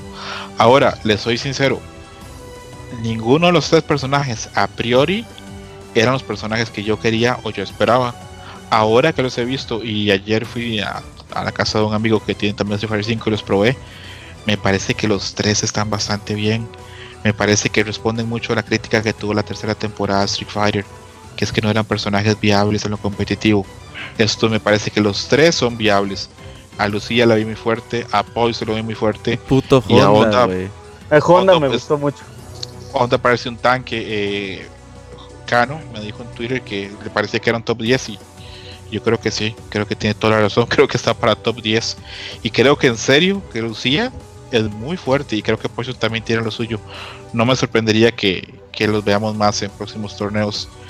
Eh, creo que probablemente, bueno, eso es un es lo que corren los rumores y yo también creo que algunos, creo que entre noviembre y diciembre va a haber un cambio en, mecánicas de juego, creo que va a haber tal vez más libertad para combos o algo por el estilo, y creo que por lo menos va a haber un par de, personajes más a final de año. De hecho, son los personajes que ya había dicho, que ya había dicho, no me acuerdo quién. O sea que son los personajes que, que ya se habían anticipado. Ahorita te digo si quieres los que faltaban de esa predicción o de esa como filtración. Para... Creo que eran Sodom, Viper y Makoto, ¿no? Ajá, sí, sí, sí. Bueno, decían que Sodom. ¿Quién se quejó? ¿Quién se quejó? El Gerson. No, que necesitamos a Makoto ya, pero ¿sabes qué va a pasar? Va a salir Makoto y ya nadie va a estar jugando Street Fighter porque va, a salir Street Fighter 6. va a pasar. No, dicen que Sodom, que unas, una set pero en mujer, güey. Y no me acuerdo quién es el otro personaje. No sé si Oro, no me acuerdo. Ahorita te digo quién era de... Porque este el Gabo, o sea, salió el rumor y el Gabo me dijo, oye Robert, van a salir estos personajes. Y ya cuando se anunciaron me dice, ya ves, sí salieron los que te dije, ya nomás faltan estos. Dije, ah, cabrón, entonces puede ser que sí. Que sí puede. Mira, mira, Gerson, que yo no esperaría Street Fighter 6 en un buen tiempo. Sí. Es que yo es que yo me imagino que cuando salga el PlayStation 5 y ya sería como que no vende consolas, pero igual entra con él. No, mira, Gerson, te voy a contar acá en confianza. hace tiempo yo vengo hablando con Robert y, con Moy de que Capcom tiene que intentar antes de Street Fighter sacar otro juego de peleas que no sea Street Fighter 6, o sea, darle un, espacio a Street Fighter y hacer otro juego de peleas. Pero era una idea mía nada más. Y hace un par de días estuve hablando con un par de personas en un foro medio extraño que tenemos de juegos de peleas. Que hay el rumor, y es un rumor fuerte, que cuando entró el productor de Monster Hunter a la división de peleas de Capcom, eh, que desde esa época acá, que tienen un proyecto en preproducción de otro juego de peleas, pero no se sabe qué. Pues un juego de peleas de Monster Hunter. Rivals. no, le soy sincero, yo no, no sé hoy por hoy que después de que me lo, me lo dijeron, yo estuve pensando un rato y pensé qué puede ser, porque tiene que ser Capcom no son tontos, tienen que buscar una IP que sea fuerte en América y que sea fuerte en Japón. ¿Qué puede ser? ¿Marvel otra vez? Pues no sé, después de la decepción de ese yo creo que igual van a dejar que pase un rato, ¿no? Para que la gente vuelva a tener el hype del Marvel, ¿no? Podría ser. A ver qué sucede, ya sería hasta CatConcom, ¿no? Que podamos tener noticias. Sí. Yo creo que si, si hay un juego nuevo no vamos a saber nada, tal vez finales del otro año. O hasta el E3, quién sabe. Mm, yo creo que hasta después. Tú sabes que esto de la preproducción de los juegos muchas veces Son se hace un concepto. Exactamente, se hace un concepto e incluso hasta pasado un año y algo todavía la directiva te lo puede cancelar. eso sí. Entonces, de, eso hay mucho. ¿Y quién sabe? Pues a ver la de juegos que no han salido. Pero sí, lo que me gusta es que el juego se sigue manteniendo. Vi las la, la actualización de ventas ya casi le pega a los 4 millones. Street Fighter también. Están 3,7 millones. Sí, exactamente. Entonces, eh, de hecho subió. está metiendo cabrón. ¿Sabes qué? Subió 700 mil, güey, unidades en un trimestre, güey. Estaba en 3 millones y subió 700 mil. No sé por qué vendió tanto, güey. Si todos en Steam lo compraron en oferta o no sé qué pasó.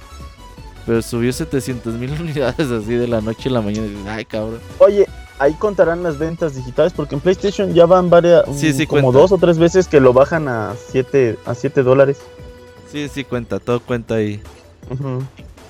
Cuentan hasta los que no, han vendido, güey, a veces. Les aseguro que esos DLCs, esos trajes de chun traje de baño, esos trajes de colegiala Sakura, esos DLCs venden, venden cabrón. Uno no, a mí me costaba mucho creerlo, pero hay un público grande de calenturientos que compran todos esos trajes. no he comprado, nada más compré el de Laura por equivocación, yo creo. Eso es, eso es algo que la, la, comunidad se queja mucho de, de Street, bueno, de Capcom, ¿no? Que les vende todo y pues no lo vendieran si no, si no lo compraran. O sea, así de fácil. Yo, yo en lo personal, yo solo he comprado el traje de Ryu, el barbón, y ya, no he comprado absolutamente nada más. Pero ese barbón sí lo compré, dije, no, el Ryu, ajá, mm. Ryu sexy acá, ese sí lo compré. Ah, pues entonces tú eres del otro público, pues. yo apoyo a Ricky Ortiz. a Sonic Fox también, ¿no? Sí. Ándale. Oye, les tengo les tengo una pregunta de, antes de que acabemos con Street. ¿Qué tal se lleva Ono con Jarada? Uh, sí. Ah, ok. Eso, eso explicaría bastante la, presentación que hizo Jarada ya en Tekken. Cuando lleva el pergamino que llevaba Ono al mismo tiempo. Eso, eso fue muy divertido. La gente a veces no entiende, pero para los japoneses, eh, para los encargados de divisiones, y son gente que no tienen vida la vida de Harada y la vida de Ono es trabajar todos los días en sus putos juegos. Eh, es en serio. Eh, Ono no está casado, tenía una mascota hace un tiempo, se le murió. Él está dedicado tiempo completo a esos juegos. Y como son gente que toda su vida ha estado en la empresa, pues están dedicados tiempo completo a eso. Por eso a mí no me mm. extraña que se depriman cuando las cosas no les salen, porque ellos de su parte ponen todo lo que pueden hacer. Mira, Escorto, eso sí te lo creo. Yo vi a Ono ahí en, en, en las mesas dándose la vuelta en, en, el, en el piso del Evo, en todas las zonas. Y yo vi a Ono como, como de verdad veía a la gente con una sonrisa y con una cara de satisfacción de que la gente disfruta el juego. Que yo, yo ahí, o sea, de por sí admiraba a Ono aquí con esta, con esta oportunidad que tuve de verlo en persona y de ver cómo él disfruta y el ver que la gente sigue jugando su juego, sí te creo que eh, en serio pone mucho, mucho amor, mucho de su vida en este juego. Sí, toda su vida la ponen en esos proyectos. Pues a veces la gente, digo, les gusta hacer leña del árbol caído bien cabrón. Pero bueno. ¿Algo más que quieran comentar de Street Fighter? Si no, ya pasamos a Smash. Pasamos Smash, el Yujin se está durmiendo. Sí, güey, me da pena con él, fíjate. Que arranque Yujin. Julio, arráncate. Acá anda, acá anda, acá anda, acá anda, acá anda. Eh, pues, ¿qué podemos decir de, de, este, del torneo de Smash, amigo? Eh, algo que ya, ¿cuánto sería este? Eh, poquito más de medio año que ya lleva el juego desde que salió el año pasado. Eh, y algo que me ha gustado mucho a lo largo de toda la escena competitiva que ha tenido es que eh, todavía no hemos, bueno, el, el, metajuego, como luego le gusta llamarle así a los de Smash, ha evolucionado demasiado. Entonces, cada vez que vemos a una final, vemos personajes diferentes y gracias a este Evo creo que ha sido como que de las finales más diversas en cuanto a personajes y por fin y Escrota y no me dejará mentir eh, bueno, este primer eh, como que ya sería que top 16 eh, en el que podemos ver ya muchos más jugadores japoneses. Generalmente ya veíamos como que a esa altura puros puros jugadores este americanos. Y esto me gustó mucho, o sea, ya se ve también que la escena competitiva dentro de Japón pues sí es muy fuerte. Y algo que había pasado poco antes de que fuera el Evo, salieron como que los rankings, de los de Smash, pues quiénes eran el top, del top 1 al 50. Eh, y empezaron ya a decir que después de que pasa Evo, que si también a los de Japón se les contaran bien sus torneos o si tuvieran más chance de venir a torneos internacionales, eh, estaríamos hablando que de los cuatro que, que, que tuvieron chance de, de, poder entrar a top 8, eh, estarían fácil, fácil en top 10 por los resultados que han tenido y lo consistente que ha llegado a ser pero sin estar, este, sin contar esto en los rankings como salieron, pues estaban en, eh, a lo máximo en el quinto ya y en top 20.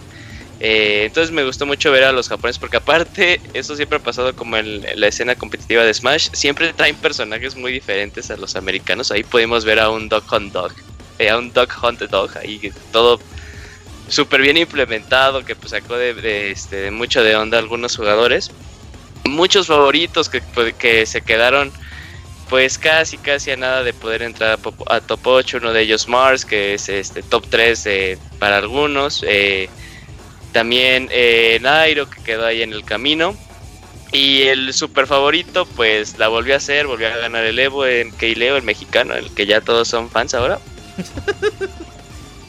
Eh, con o sea, desde que empezó sus brackets siempre fue así, arrasó hasta que se tapó con, con Kameme, un jugador japonés, eh, con ese Megaman. Si de hecho tienen chance de ver eh, el match, eh, lo dominó totalmente Kameme a, a, este, a MK Leo, no, no se veía por dónde podía, lo mandó a Losers. ¿Eso de qué altura fue? Eh, fue, que sería? Top 32. Eh, sí, al top 32 lo mandó a Losers. Y de hecho, su primer match, cuando ya llegó en Leo eh, en Losers, fue contra otro mexicano, fue contra Meister. Entonces, que también este, es pues, bueno, ¿no? Sí, es, es, muy bueno. Entonces también ahí este Leo pues le puso fin a, la, al proyecto que llevaba Meister. De hecho, Meister sacó a, Void, también uno de los que está dentro del top 10, un jugador muy bueno. Eh, entonces también le fue, le fue muy bien, muy, muy, muy bien a Meister eh, en Evo. Pues quedó que sería top, este, top 16. Eh, pero sí fue demasiado, demasiado. Bueno, algunos, algunas personas empiezan a decir que el personaje que utiliza MKLeo, en este caso Joker, está roto, pero también se puede ver rápidamente eh, por cuántos Jokers pueden llegar a top 32. De hecho, nada más llegó ese personaje. O sea, no, y, varios personajes y varios este, jugadores ya pro, tanto de Melee como de Ultimate, o sea, dicen, no, es que no es el Joker el que. Eh, un personaje que esté roto, sino que es sí tal cual el. El Leo es el que está roto, güey. Sí, Leo, Leo está muy roto. Tiene muy, muy bien dominado. Ajá, tiene muy bien dominado los esenciales del juego y ya con eso te puede destruir. Porque si dices, o sea, ven, ven otros personajes antes cuando el juego fue nuevo, pues veíamos un montón de Peach, veíamos un montón de, de Pichus.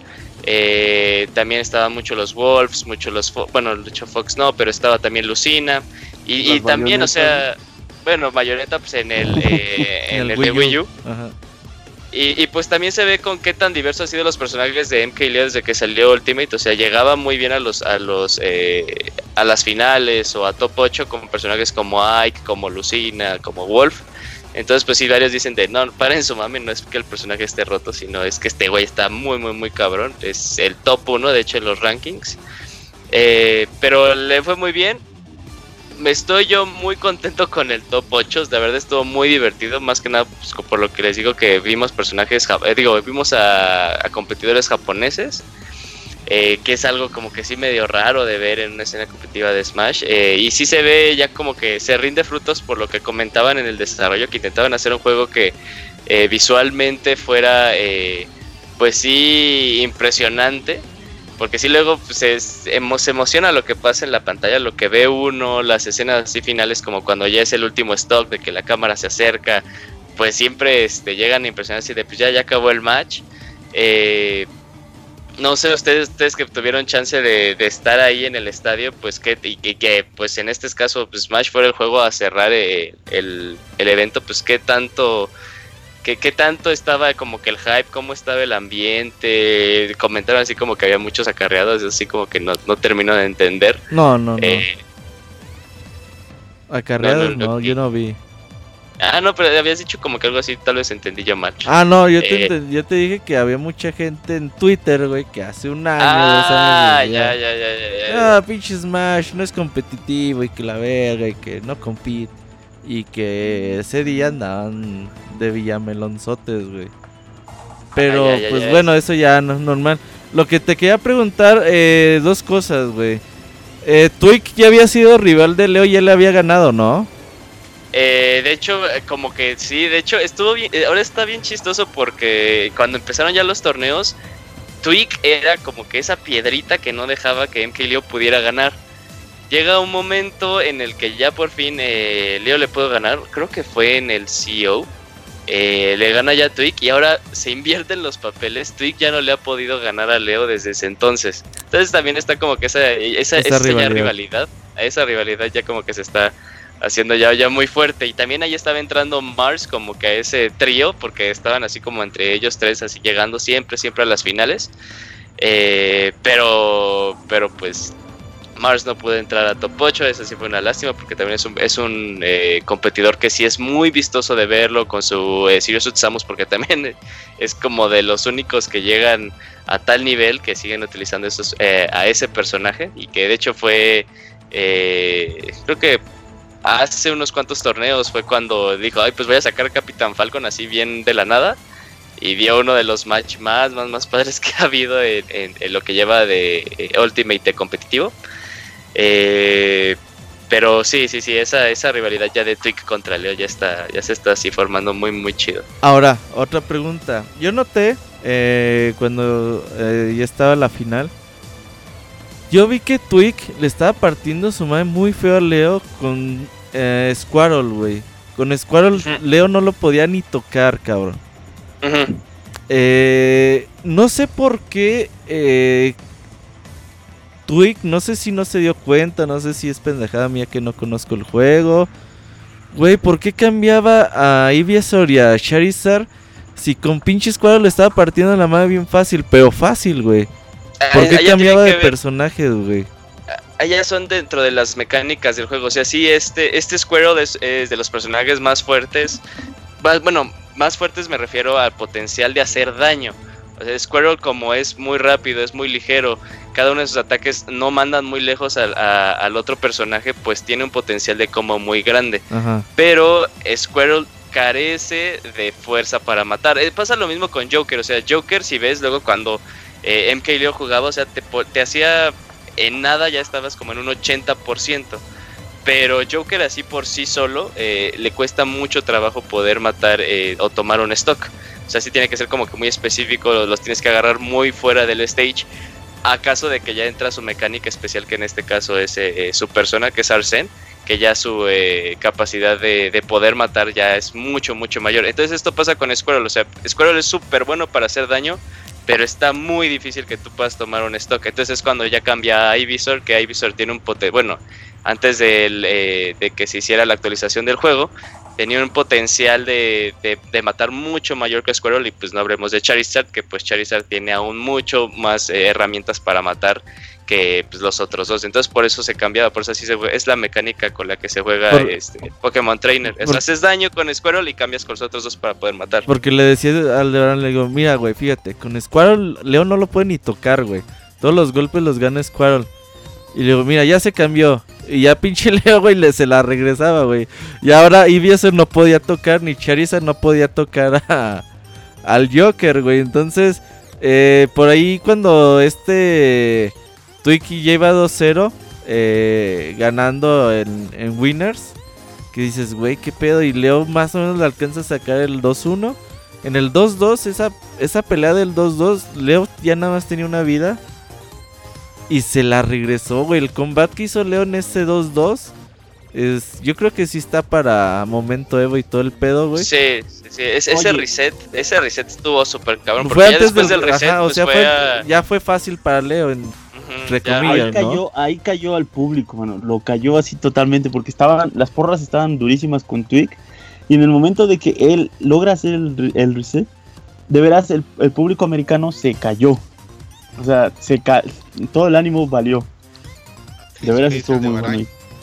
Yo en el stream lo sentí también.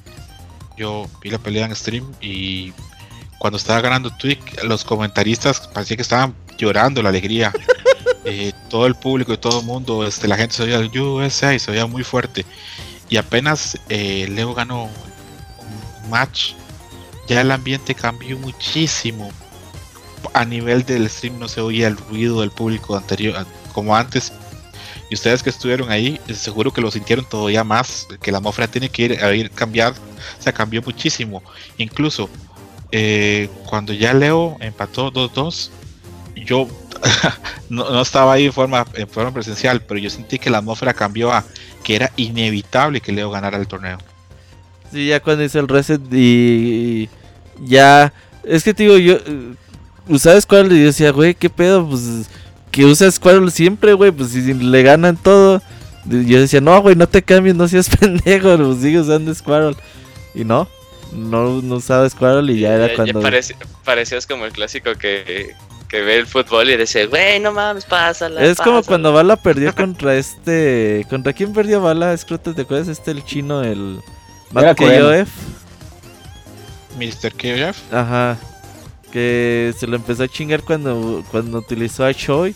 Decía, güey, es que Choi es tu pedo, ¿no? Y ya como que Bala no sabe ya qué pinche personaje usa. No, bala, es que no, este, sigue usando este. Nada más Choi es el que te, te está partiendo la mano. Pero sí. La, duda pesa mucho.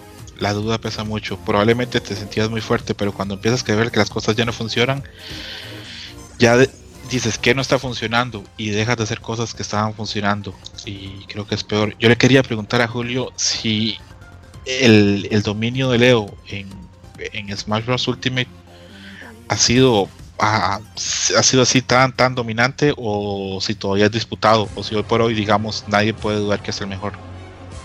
Eh, o sea, no, no, no, no, ha sido como ese, ese ron que tuvo este Cero eh, con, el de Wii U, o sea que de plano ni siquiera podía, eh, no, no lo podían hacer tirar un set.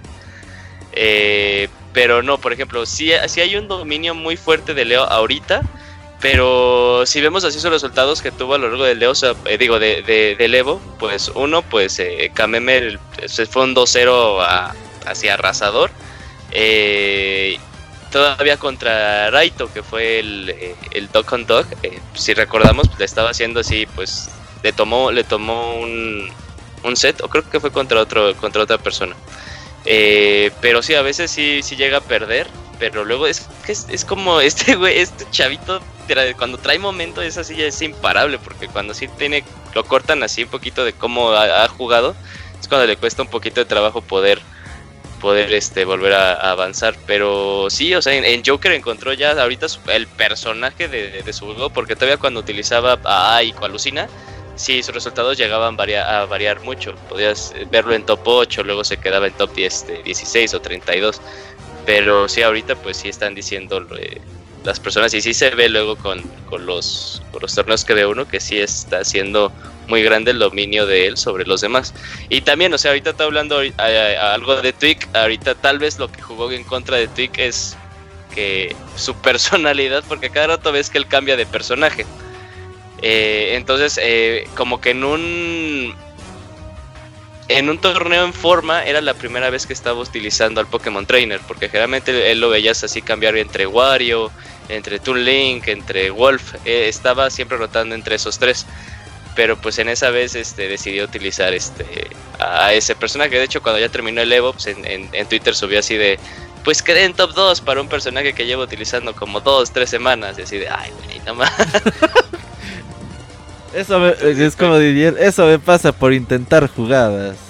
Ajá, ajá, ajá. Entonces, este, pues también de, también él, eh, también es un, es un, ahorita un competidor muy joven. Tal vez ahí jugó como que en contra de él eso, o y ese, como que esa experimentación tal vez lo hubiera dejado en un poquito en brackets y ya luego pues con los personajes que ha, sido más consistente pues probarlos. Pero pues no, no, no llegó a hacerlo. Pero sí, bueno, contestado la, la pregunta de, Scroto regresando, pues yo sí creo que ahorita sí es muy grande el dominio de Leo en, en el juego. Mira, pa, yo, yo para agregarle ya tu respuesta, yo, yo noté al por ejemplo, cuando estaba jugando con Raito, yo noté al público americano apoyando a Leo. O sea, Leo ya se ha ganado un respeto con todos los, los jugadores. En serio, yo, honestamente no sigo mucho Smash. Sí me gusta porque me recuerda mis épocas así de, diversión con, cuando era más joven.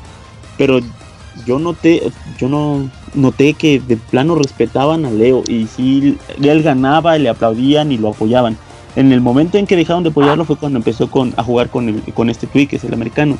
Pero de ahí en fuera yo noté que él sí se ha ganado un respeto en la, en la escena de Smash. Sí, que es diferente como a la historia de Zero, porque a ese güey sí de plano como que todos lo odiaban, bueno, la mayoría lo, odiaba.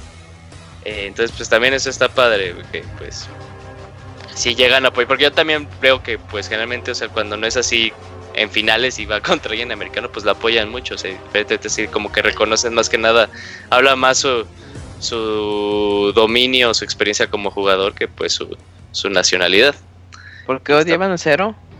O porque veía que mucha gente le caía mal, pero no, no sé por, por La bufanda. por la Tal vez por la bufanda, porque cuando, cuando la gente lo conoció así como oficialmente, porque pues recordemos que Brawl no fue como un juego competitivo que se hablara mucho. Eh, fue cuando fue el Invitational, cuando se, recién salió Wii U y como que nada más por pues su presencia pues le cayó mal a todos. Ah, de sangre pesada. Ah, no, pues es que tal vez por las mañas que hacía como que sí se, este, se veía como que muy pomposo y ya de ahí pues... Pero ahorita ya lo quieren todos. Eh. Cuando ganas nadie te quiere. Ajá. Así pasa. Una, una pregunta, este juego, o por lo menos es mi impresión, porque yo es más soy un gran, gran ignorante, veo pero no, no, no conozco, no entiendo. Pero ¿soy yo o es muy global? Porque estoy viendo el top 8 y veo americanos, veo tres japoneses, veo un francés y veo un, mexicano. francés. Sí, es, es, lo que estaba diciendo, o sea, es lo que ahorita yo, eh, lo que también se está viendo y, lo que me está gustando mucho ya está siendo muy global, porque antes, pues tú, tú sabes más que yo como de el historial que ha tenido Evo, veías a puros americanos, americanos, americanos, americanos. Eh, jugaba algo japonés, por ejemplo, los de Wii U, y pues los americanos arrasaban horrible contra ellos. O sea, era así luego de, güey, no mames, en Japón no son buenos en Smash. O sea, tal cual uno puede, era, era como la percepción que tenía. Pero en este, o sea, que ya veas que eran cuatro que, habían, que llegaron a puestos muy, muy buenos y que sacaron a los mejores jugadores.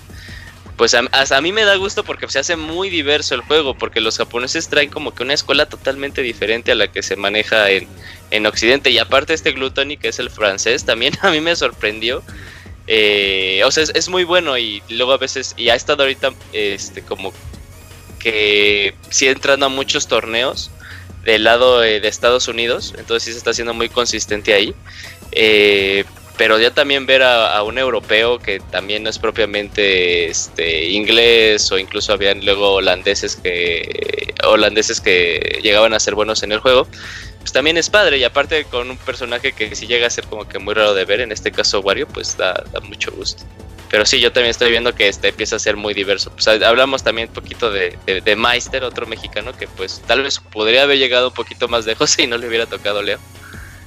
Oye, estaba Julio, perdón, la semana pasada se fue, bueno, hace dos semanas fue el Smash Factor. el Smash Factor. Y al parecer el torneo ya está agarrando tintes internacionales muy cabrones, ¿no? Pues está, o sea, fue Twig, estaba Leo, eh, y, aparte, pues el streaming que traían, o sea, a mí, a mí me sorprendió, güey. o sea, mucha de, gente otras, viéndolo, sí, sí, sí. Ajá, de, otras este, versiones que ha, que ha sido el Smash Factor, que de hecho ahí fue como cuando por fin se conoció a Leo a nivel, a nivel global, porque llegaban a invitar a un jugador internacional y no eran así como de los top, de, de los top 5, top 8. Eh, creo que Basta fue el primero que le puso en su madre a Mr. R. Y ahí fue cuando dijeron, no más, préstale atención a este chavito. Y pues ese chavito pues era MK Leo. Pero ahora sí, o sea, el streaming súper cabrón. Eh, pues eh, hasta los comentaristas que son mexicanos estaban narrando en inglés. A mí sí me sorprendió. Dije, oh, ¿qué estoy viendo? Sí, no, yo también estuve viendo un rato el Smash Factor y dije, ay, estos güeyes han crecido muy cabrón. Sí, y me dio gusto. Sí, sí, sí. Yo, yo, quiero preguntarle algo más a Julio para, para aprovechar que el pobre estuvo acá toda la noche oyéndonos hablar. Entonces, por lo menos como para, para desquitarnos un poco, para que hable bastante. Eh, una pregunta, ¿sientes que hizo falta Mei Lee en el Evo? Y se lo pregunto también luego a Robert, que estuvo el año pasado y que dijo que la comunidad de, de Lee es increíble. Pero a, ti como espectador, como jugador de Smash, ¿te hizo falta Lee o sientes que con Ultimate estaba bien? Eh, como espectáculo, a mí me llega a emocionar ahorita más Ultimate que Emilio. O sea, luego es lo que llego a comentar con, personas con las que pues llego a jugar el juego. O sea, veo los torneos y, como que sí me emociona más que nada porque ha sido como que el juego de, Smash, eh, que, como en, del lado competitivo en el que más metido he estado.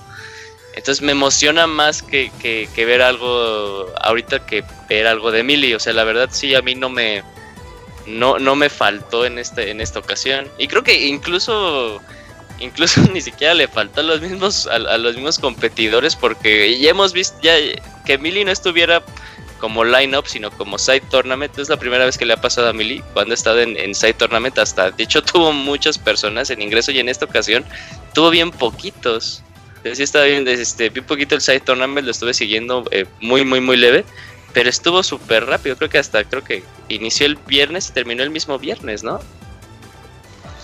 Eh, aparte del Mili ya era muy, bueno, al menos yo ya lo veía muy repetitivo, ¿no? Porque siempre estaba armada, este, y Mango. Y veías, pues ya sabes, la, este, la Peach. Eh, ¿Y quién más tenías? Este...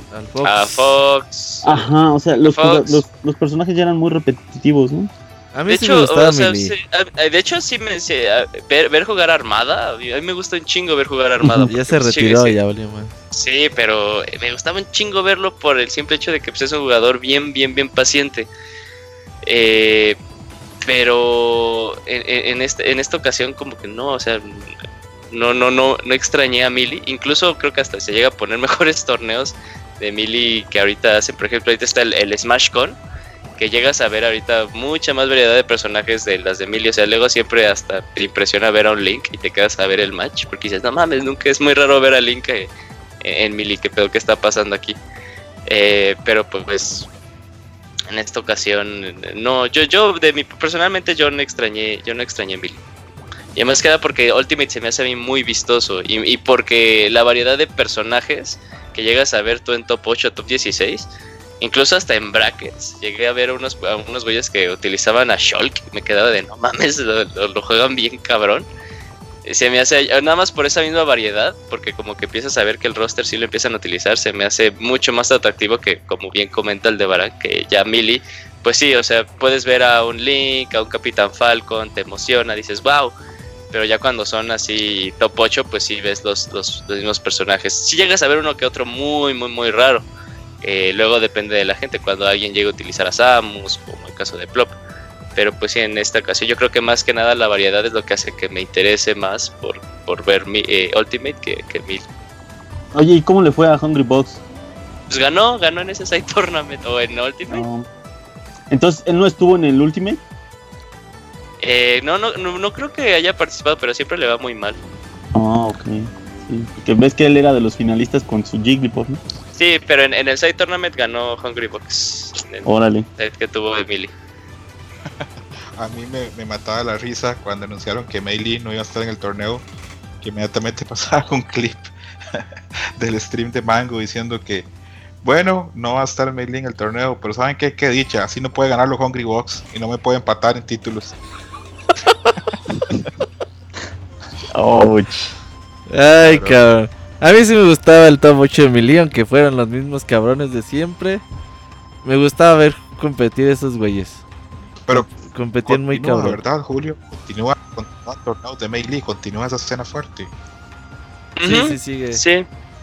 Sí, Mili, va a ser muy cabrón que, que, llegue a morir, aparte porque pues la gente le, es que le da, le sigue dando vida a ese juego, pero pues sí, que, que vuelva a estar yo, yo creo que pues, no vuelve a estar eh, eh, en Evo. ¿A ustedes qué opinan? No, no, yo creo que ya no. O sea, ya, ya con así, con que vieron así de no mames, ya viste, o sea, entraron 3000 y cacho de güeyes a Ultimate, ¿no? Lo que sí es que también. La, verdad. Puede ser no que. Descarto. Mira que son. Voy a revisar cuánta gente entró a, a, Evo el año pasado. A mil y más de mil cabrones. Para. 1800, ¿no? Para Melee entraron 1300 personas. Es un número pues respetable. Y es una escena fuerte, quién sabe. El, eh, eh, el, Smash, el Ultimate va a estar sí o sí de aquí a varios que salga el otro, sí. nadie, sí, nadie, lo va a discutir. Pero yo no sé, yo creo que la comunidad de Melee es, es fuerte y normalmente los hermanos Canon, los que organizan el Evo, pues les gusta mucho el dinero. Y Melee mueve bastante dinero y aparte siempre tiene un muy buenos números de views. Entonces, pues yo no lo descarto. Lo, creo difícil, pero no lo descarto. ¿No, ¿No será también que en ese que en el año pasado, o sea, volvieron a más jugadores de Melee porque pues de cierta forma Smash Wii U como que ya estaba perdiendo pues todo ese o sea, se, hizo aburrido por la, por eh, tal cual, o sea, Smash, Smash para Wii U se hizo aburrido en algún momento y ya no tuvo tantas personas. Entonces como que volvieron a regresar a mí los que tal vez dijeron, ah, pues eh, si es Smash, vamos a uno que está más chido, uno que está en forma, que en este caso era Millie.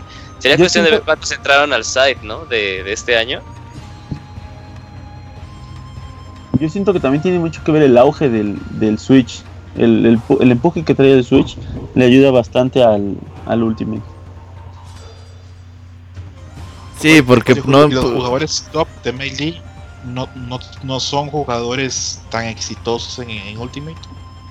No, no, no, no, no, no, no, no es, o sea, Leffen, eh, pues sí, sí, sí lo llega a jugar, pero pues luego no, no llega más allá de, creo que pasa su bracket, pero luego ahí este, se queda. Hungry Box sí, la verdad, nada más porque sigue utilizando a, Jigglypuff y pues en este caso el juego no favorece a, personajes con los atributos de Jigglypuff, pues tampoco. Eh, pues de hecho creo que uno de los que más llega lejos es Plop. De, los que son de, de que han eh, intentado jugar este Ultimate.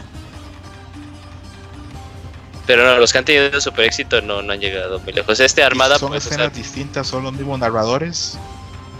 Eh, de los de... Los de Ultimate y los de Melee. Porque yo a veces siento que no. Que Melee es una escena totalmente aparte. A veces. O sea, sí, sí, sí hay narradores que se comparten, pero han de ser, han de ser como cuatro, tres.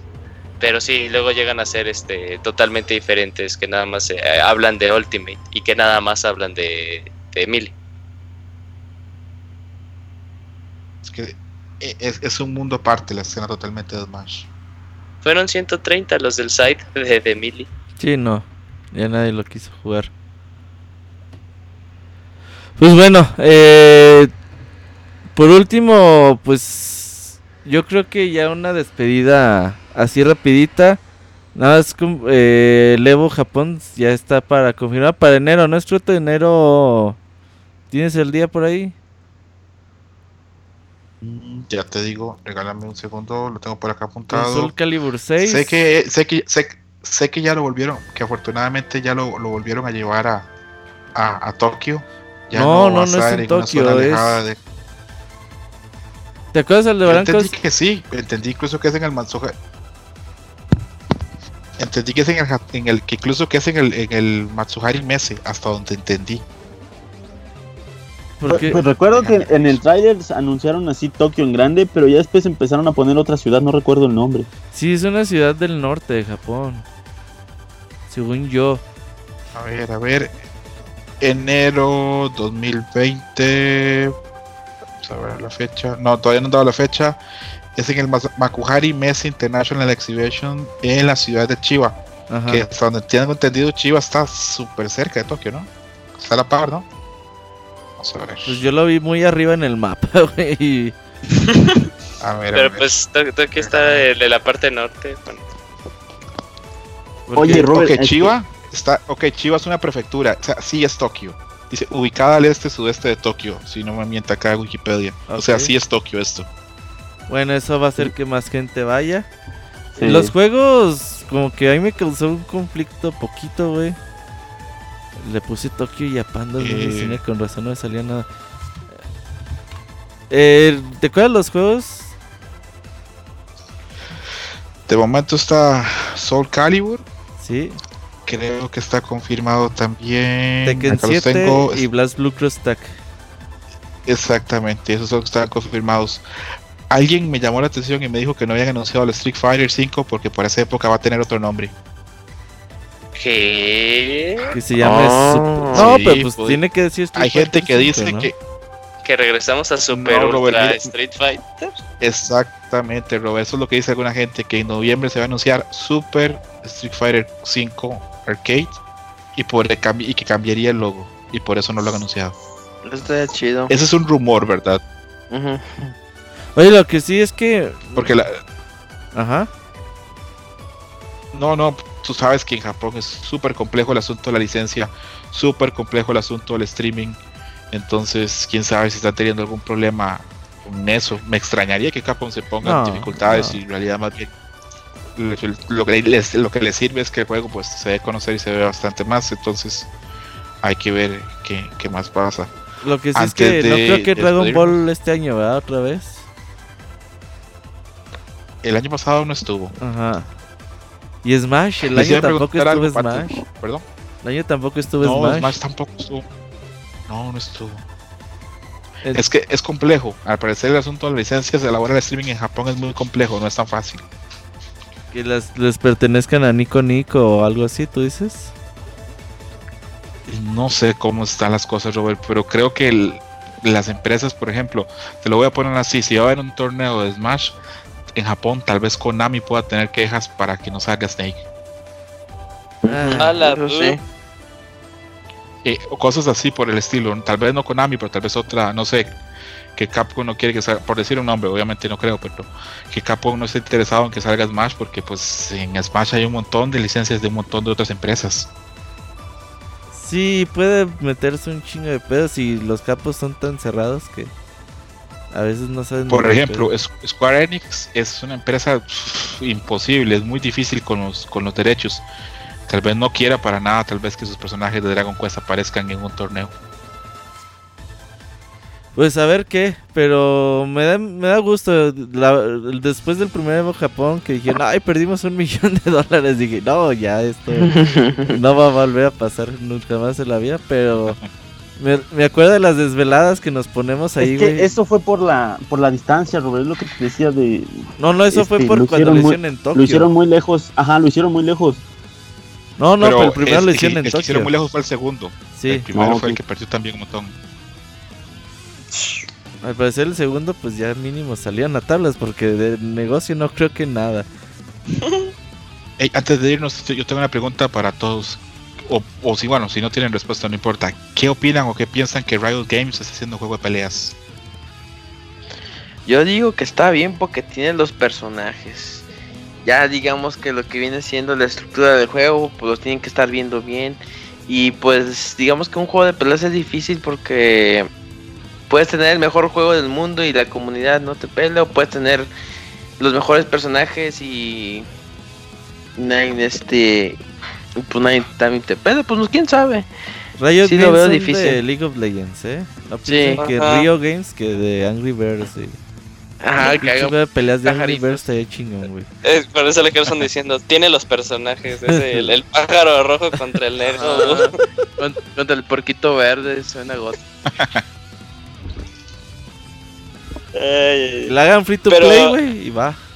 Pero que lo que estamos hablando es que van a utilizar pues, su licencia de League of Legends o sería una nueva. O sea, si, si, si es un nuevo, una nueva IP, pues. Ah, estaría League of Legends Fighting, güey, a la verga. Pues no sé nada de League of Legends, amigo, pero solo sé que es enorme. Sus personajes son para su comunidad, los, los quieren un chingo, güey. Entonces, pues es así, pues ya tienen, ya, tienen, pues, casi. Sí, la tres cuartos, ¿no? Tres cuartos del, del, golpe que pueden tener. Y yo creo que son pasos de gigante. Riot es tan grande que sienten los juegos de peleas. Yo creo que va a cambiar la escena. Nah, yo creo, por ejemplo, ya ves que el Moy. Si ubicas que el Moy piensa que el Grand Blue Fantasy va a ser así como el nuevo fenómeno en videojuegos, güey. sí, el Moy cree eso, pero yo, creo que va a pasar, yo creo que ha mucho éxito en Japón, pero no creo que acá en América ni en Europa va a tener un funcione tanto. Moderado. Yo, también creo. Pero el Moy así piensa, no, esto va a romper el mundo y la chingada y... Es, es como, son como las personas, de que allá en Japón es, o sea, vendió bien el juego, pero vendió porque es canon, pero pues no así que lo estén jugando por su gameplay y así. Y aquí nadie lo juega. ¿Nomás yo? Yo, yo el juego de Riot le, le, tengo ganas, pero también le tengo miedo porque siento que puede cambiar totalmente la escena. Si es un juego free to play, si es un juego que se puede jugar en casi en cualquier computadora y si se puede jugar con, controles más accesibles y está simplificado, yo creo que puede ser distinto. Sé que Riot tiene trabajando en ese juego un montón de tiempo, porque hace cuatro, cinco años están en eso. Sé que un tiempo Seth Killian trabajó en el juego. Ya no, ahora Seth Killian está en Epic. Pero Seth Killian ha hecho PlayStation Battle Royale, güey. Entonces, ¿tú, no crees que, sea, tú no crees que sea nada relevante, Robert? ¿Crees que no, no va a salir nada de ahí? O sea, para los que vemos juegos de peleas, no. La verdad, no. toma, toma, Toma 2 es el juego que cierra el Evo 2021. Sí, qué feo. Bueno, si está chido, adelante. A mí me da. Si hay buen nivel. Si, pega y es gratis, tiembla Capcom.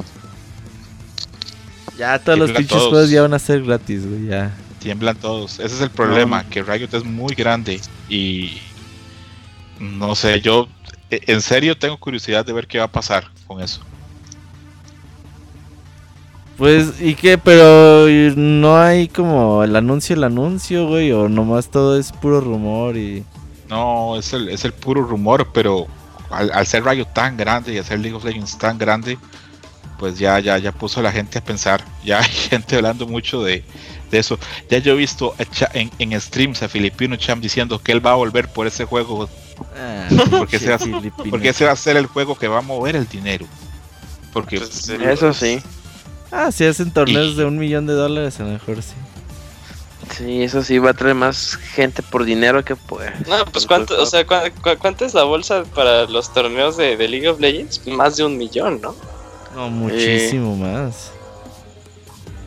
Ahí está, imagínate, güey, no mames, se va a volver loca la gente. Para Dota son a veces a más de 20 millones de dólares. Igual no pasa nada, pero. Sí, yo creo que no va a pasar nada. O, sabes qué, va a ser el pinche éxito en China, güey, o en Corea, güey, una mamada así, güey. En celulares.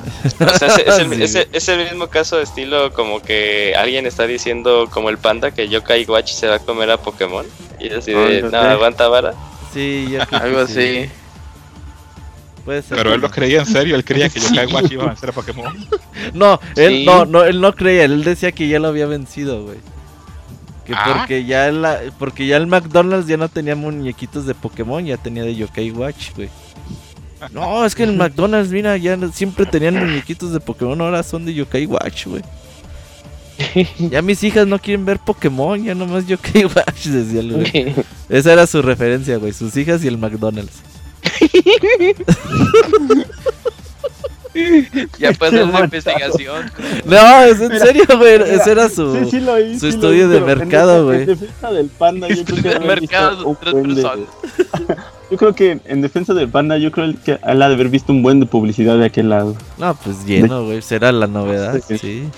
No, y, probablemente tuvo su fuerza y pegó fuerte, pero eh, Pokémon es algo ya de muchos años. eh, pinche panda. Ah, el panda quería que.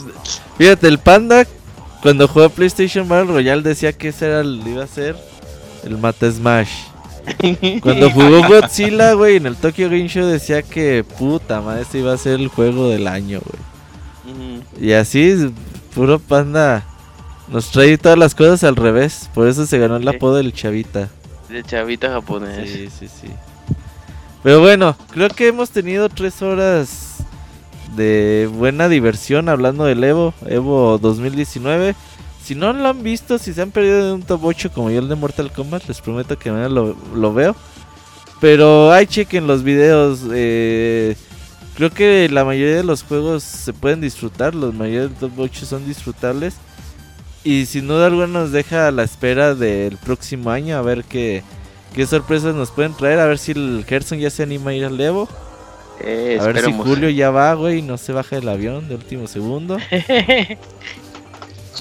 Güey, o sea, nada más, eh, una vez, una vez había escuchado eh, en, un, en un video de YouTube que es así de, si usted le, si a usted le, se emociona cuando hay que arcos de torneos en los animes, definitivamente ver como que un torneo de juegos de peleas lo va a emocionar un montón. Y cuando yo escuché como esa referencia dije, ah, no manches, sí es cierto. O si, mm. si, nunca, si nunca han visto algún torneito de, juegos de peleas, y, y pues échense un top 8 de los demos que hubo y luego si los emociona. Yo no, yo me emocioné un chingo con el de Samurai Showdown. En la primera match, la de este Justin ah, Wong. Pues bonita hora de decirnos, güey. Pues sí, güey, pero es que ustedes estaban bien entrados, estaban bien entrados. no, síguele, síguele, habla de Samurai Showdown. No, o sea, me emocionó a mí chingo ese match, güey, porque luego aparte como ese juego, pues este escroto lo, lo lo reseñó y, pues sí leí su, su, reseña. O sea, haces un ataque y pues es así de, pues te estás arriesgando un montón y nada más veías como que se hacían futsis y luego es así de, güey, no mames, le va a pegar, le va a pegar, no le va a pegar.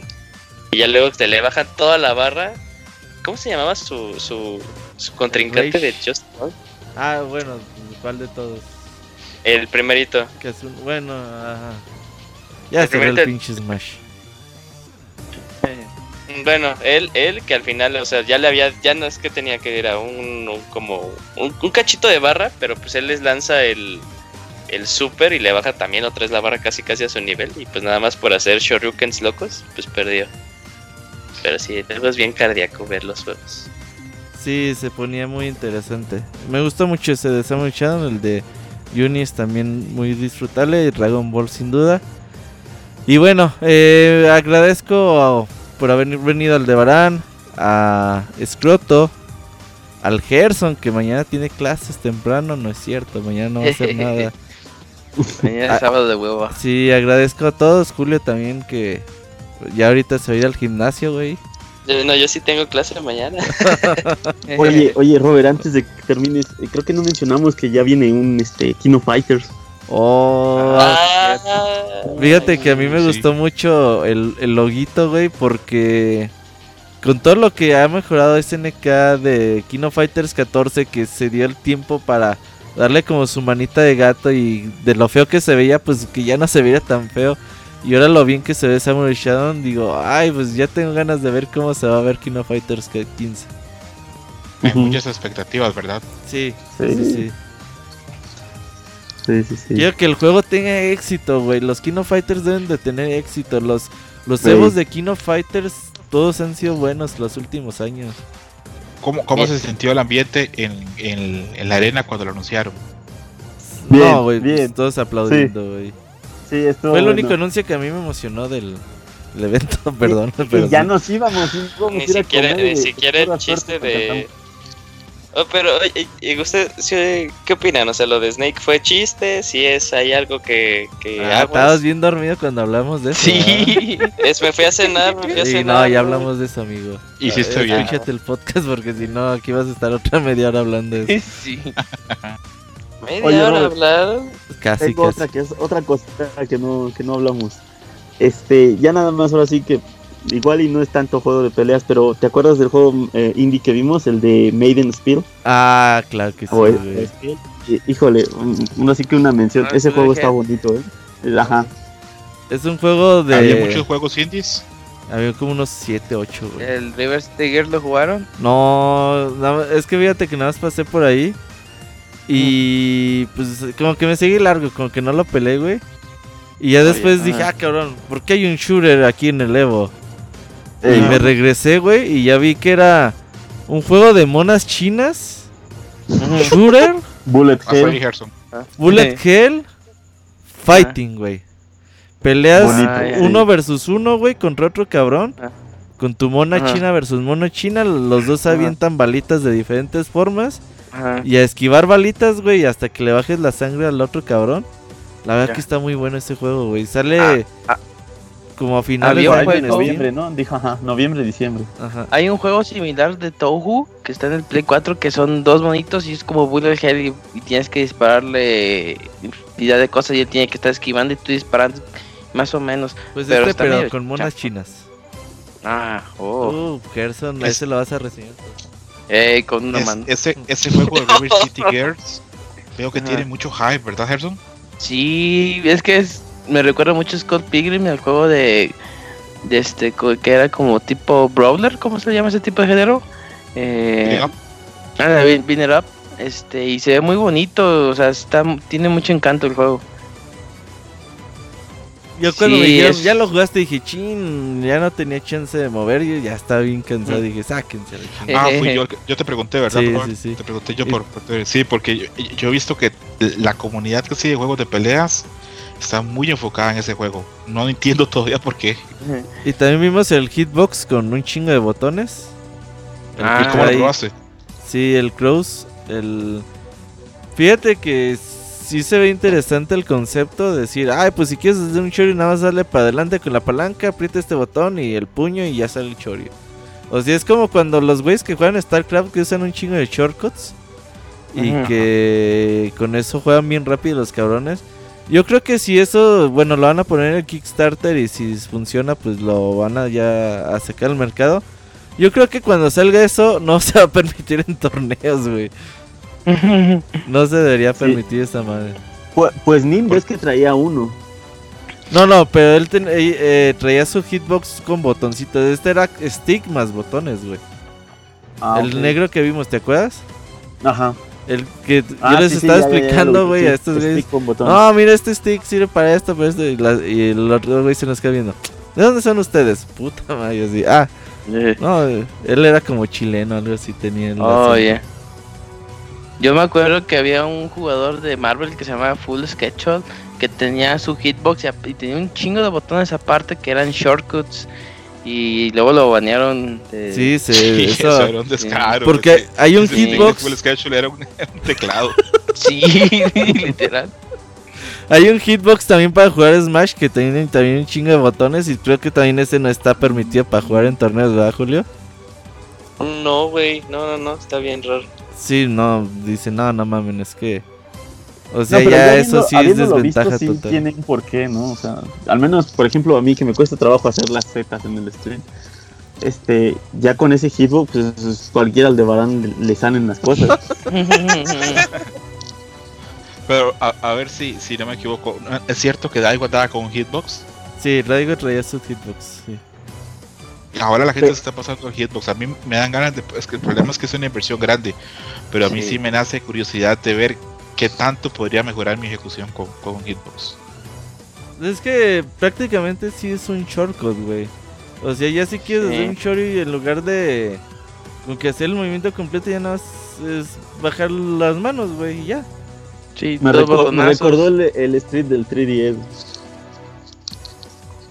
¿El stick del 3DS? No. Sí, ¿por el Street, sí, así de que oprime acá y ya te sale el Hadouken. Ah, ah, ah la pantalla. Todo Sí, sí, sí, sí. Ah, sí. Robert, ¿y te gustó más este Evo entonces que el año pasado? Sí, me gustó, fue más gente. El, el domingo estuvo. Me gustó que nada más fueran cuatro juegos, la neta. Bueno, para uno que está ya así está de la verga, güey, estar desde las 8 de la mañana hasta las 12 de la noche, güey. Ese día llegamos a las 10 de la mañana, te echas eh, Blast Blue, Street Fighter. Termina Street Fighter, nos fuimos a comer, siguió Tekken, ya regresamos a Tekken ahí al top 4 y te echas Smash y, te, y ya todos a la verga contentos, ¿no?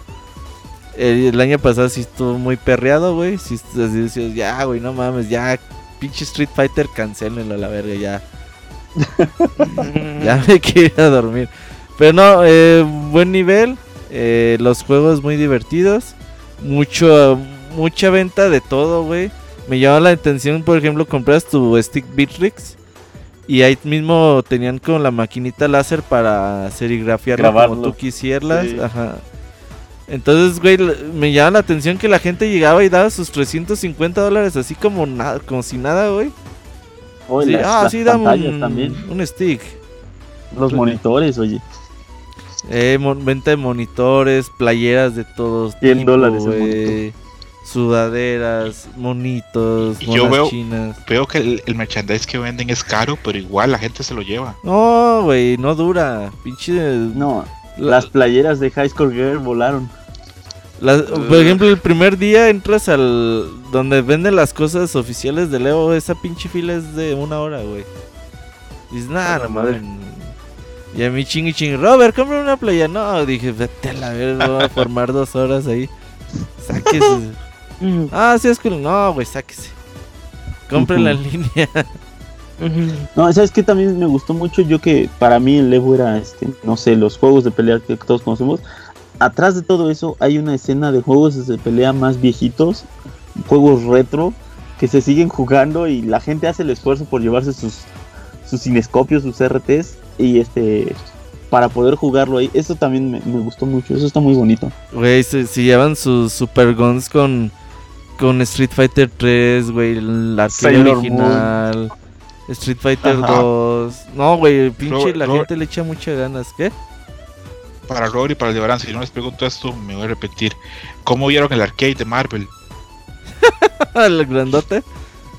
Sí, sí. Eh, qué chingón estaba, güey. O sea, era para la precio estaba normal? ¿Mande? ¿Qué precio tiene una normal? Porque he visto que venden ya, unas ya tamaño natural. Entonces vale 300 dólares la que tiene Marvel. Los juegos de Marvel y vale 450 dólares la de Star Wars, güey. ¿Hay una de Star Wars? que tiene como control así de navecita y ese pedo. 450 dólares la venden, güey. Dice el rumor en Raid que se vendieron bastantes en el Evo. Yo creo que sí. Porque neta ves a la gente cargando sus sticks. O sea, por ejemplo, yo vi al Chris G comprando un Victrix, güey. Y dije, nada más, pinche Chris G, ¿por qué anda comprando un puto arcade stick? Si ha de tener como 10.000 en su casa, güey. Mucha gente compró Bitrix. Y el güey comprando un pinche Bitrix. No, dame un Bitrix. Ah, Yo compré botones. la Lebrón compró botones. No, sí, muy, muy bueno, ¿eh? la verdad es, es una buena experiencia ahí. Es bonito ir al Evo. Yo, yo sí, le, por ejemplo, a la Catcom Cup no les recomiendo ir para nada, güey. Pero... este año va a ser en Los Ángeles. sí, güey, pero no, no, es que, o sea, está chido el día del torneo, pero los siguientes dos días ya es nomás sentarte a ver eh, algo que puedes hacer más como en tu casa, güey. Pero el Evo sí es una experiencia de...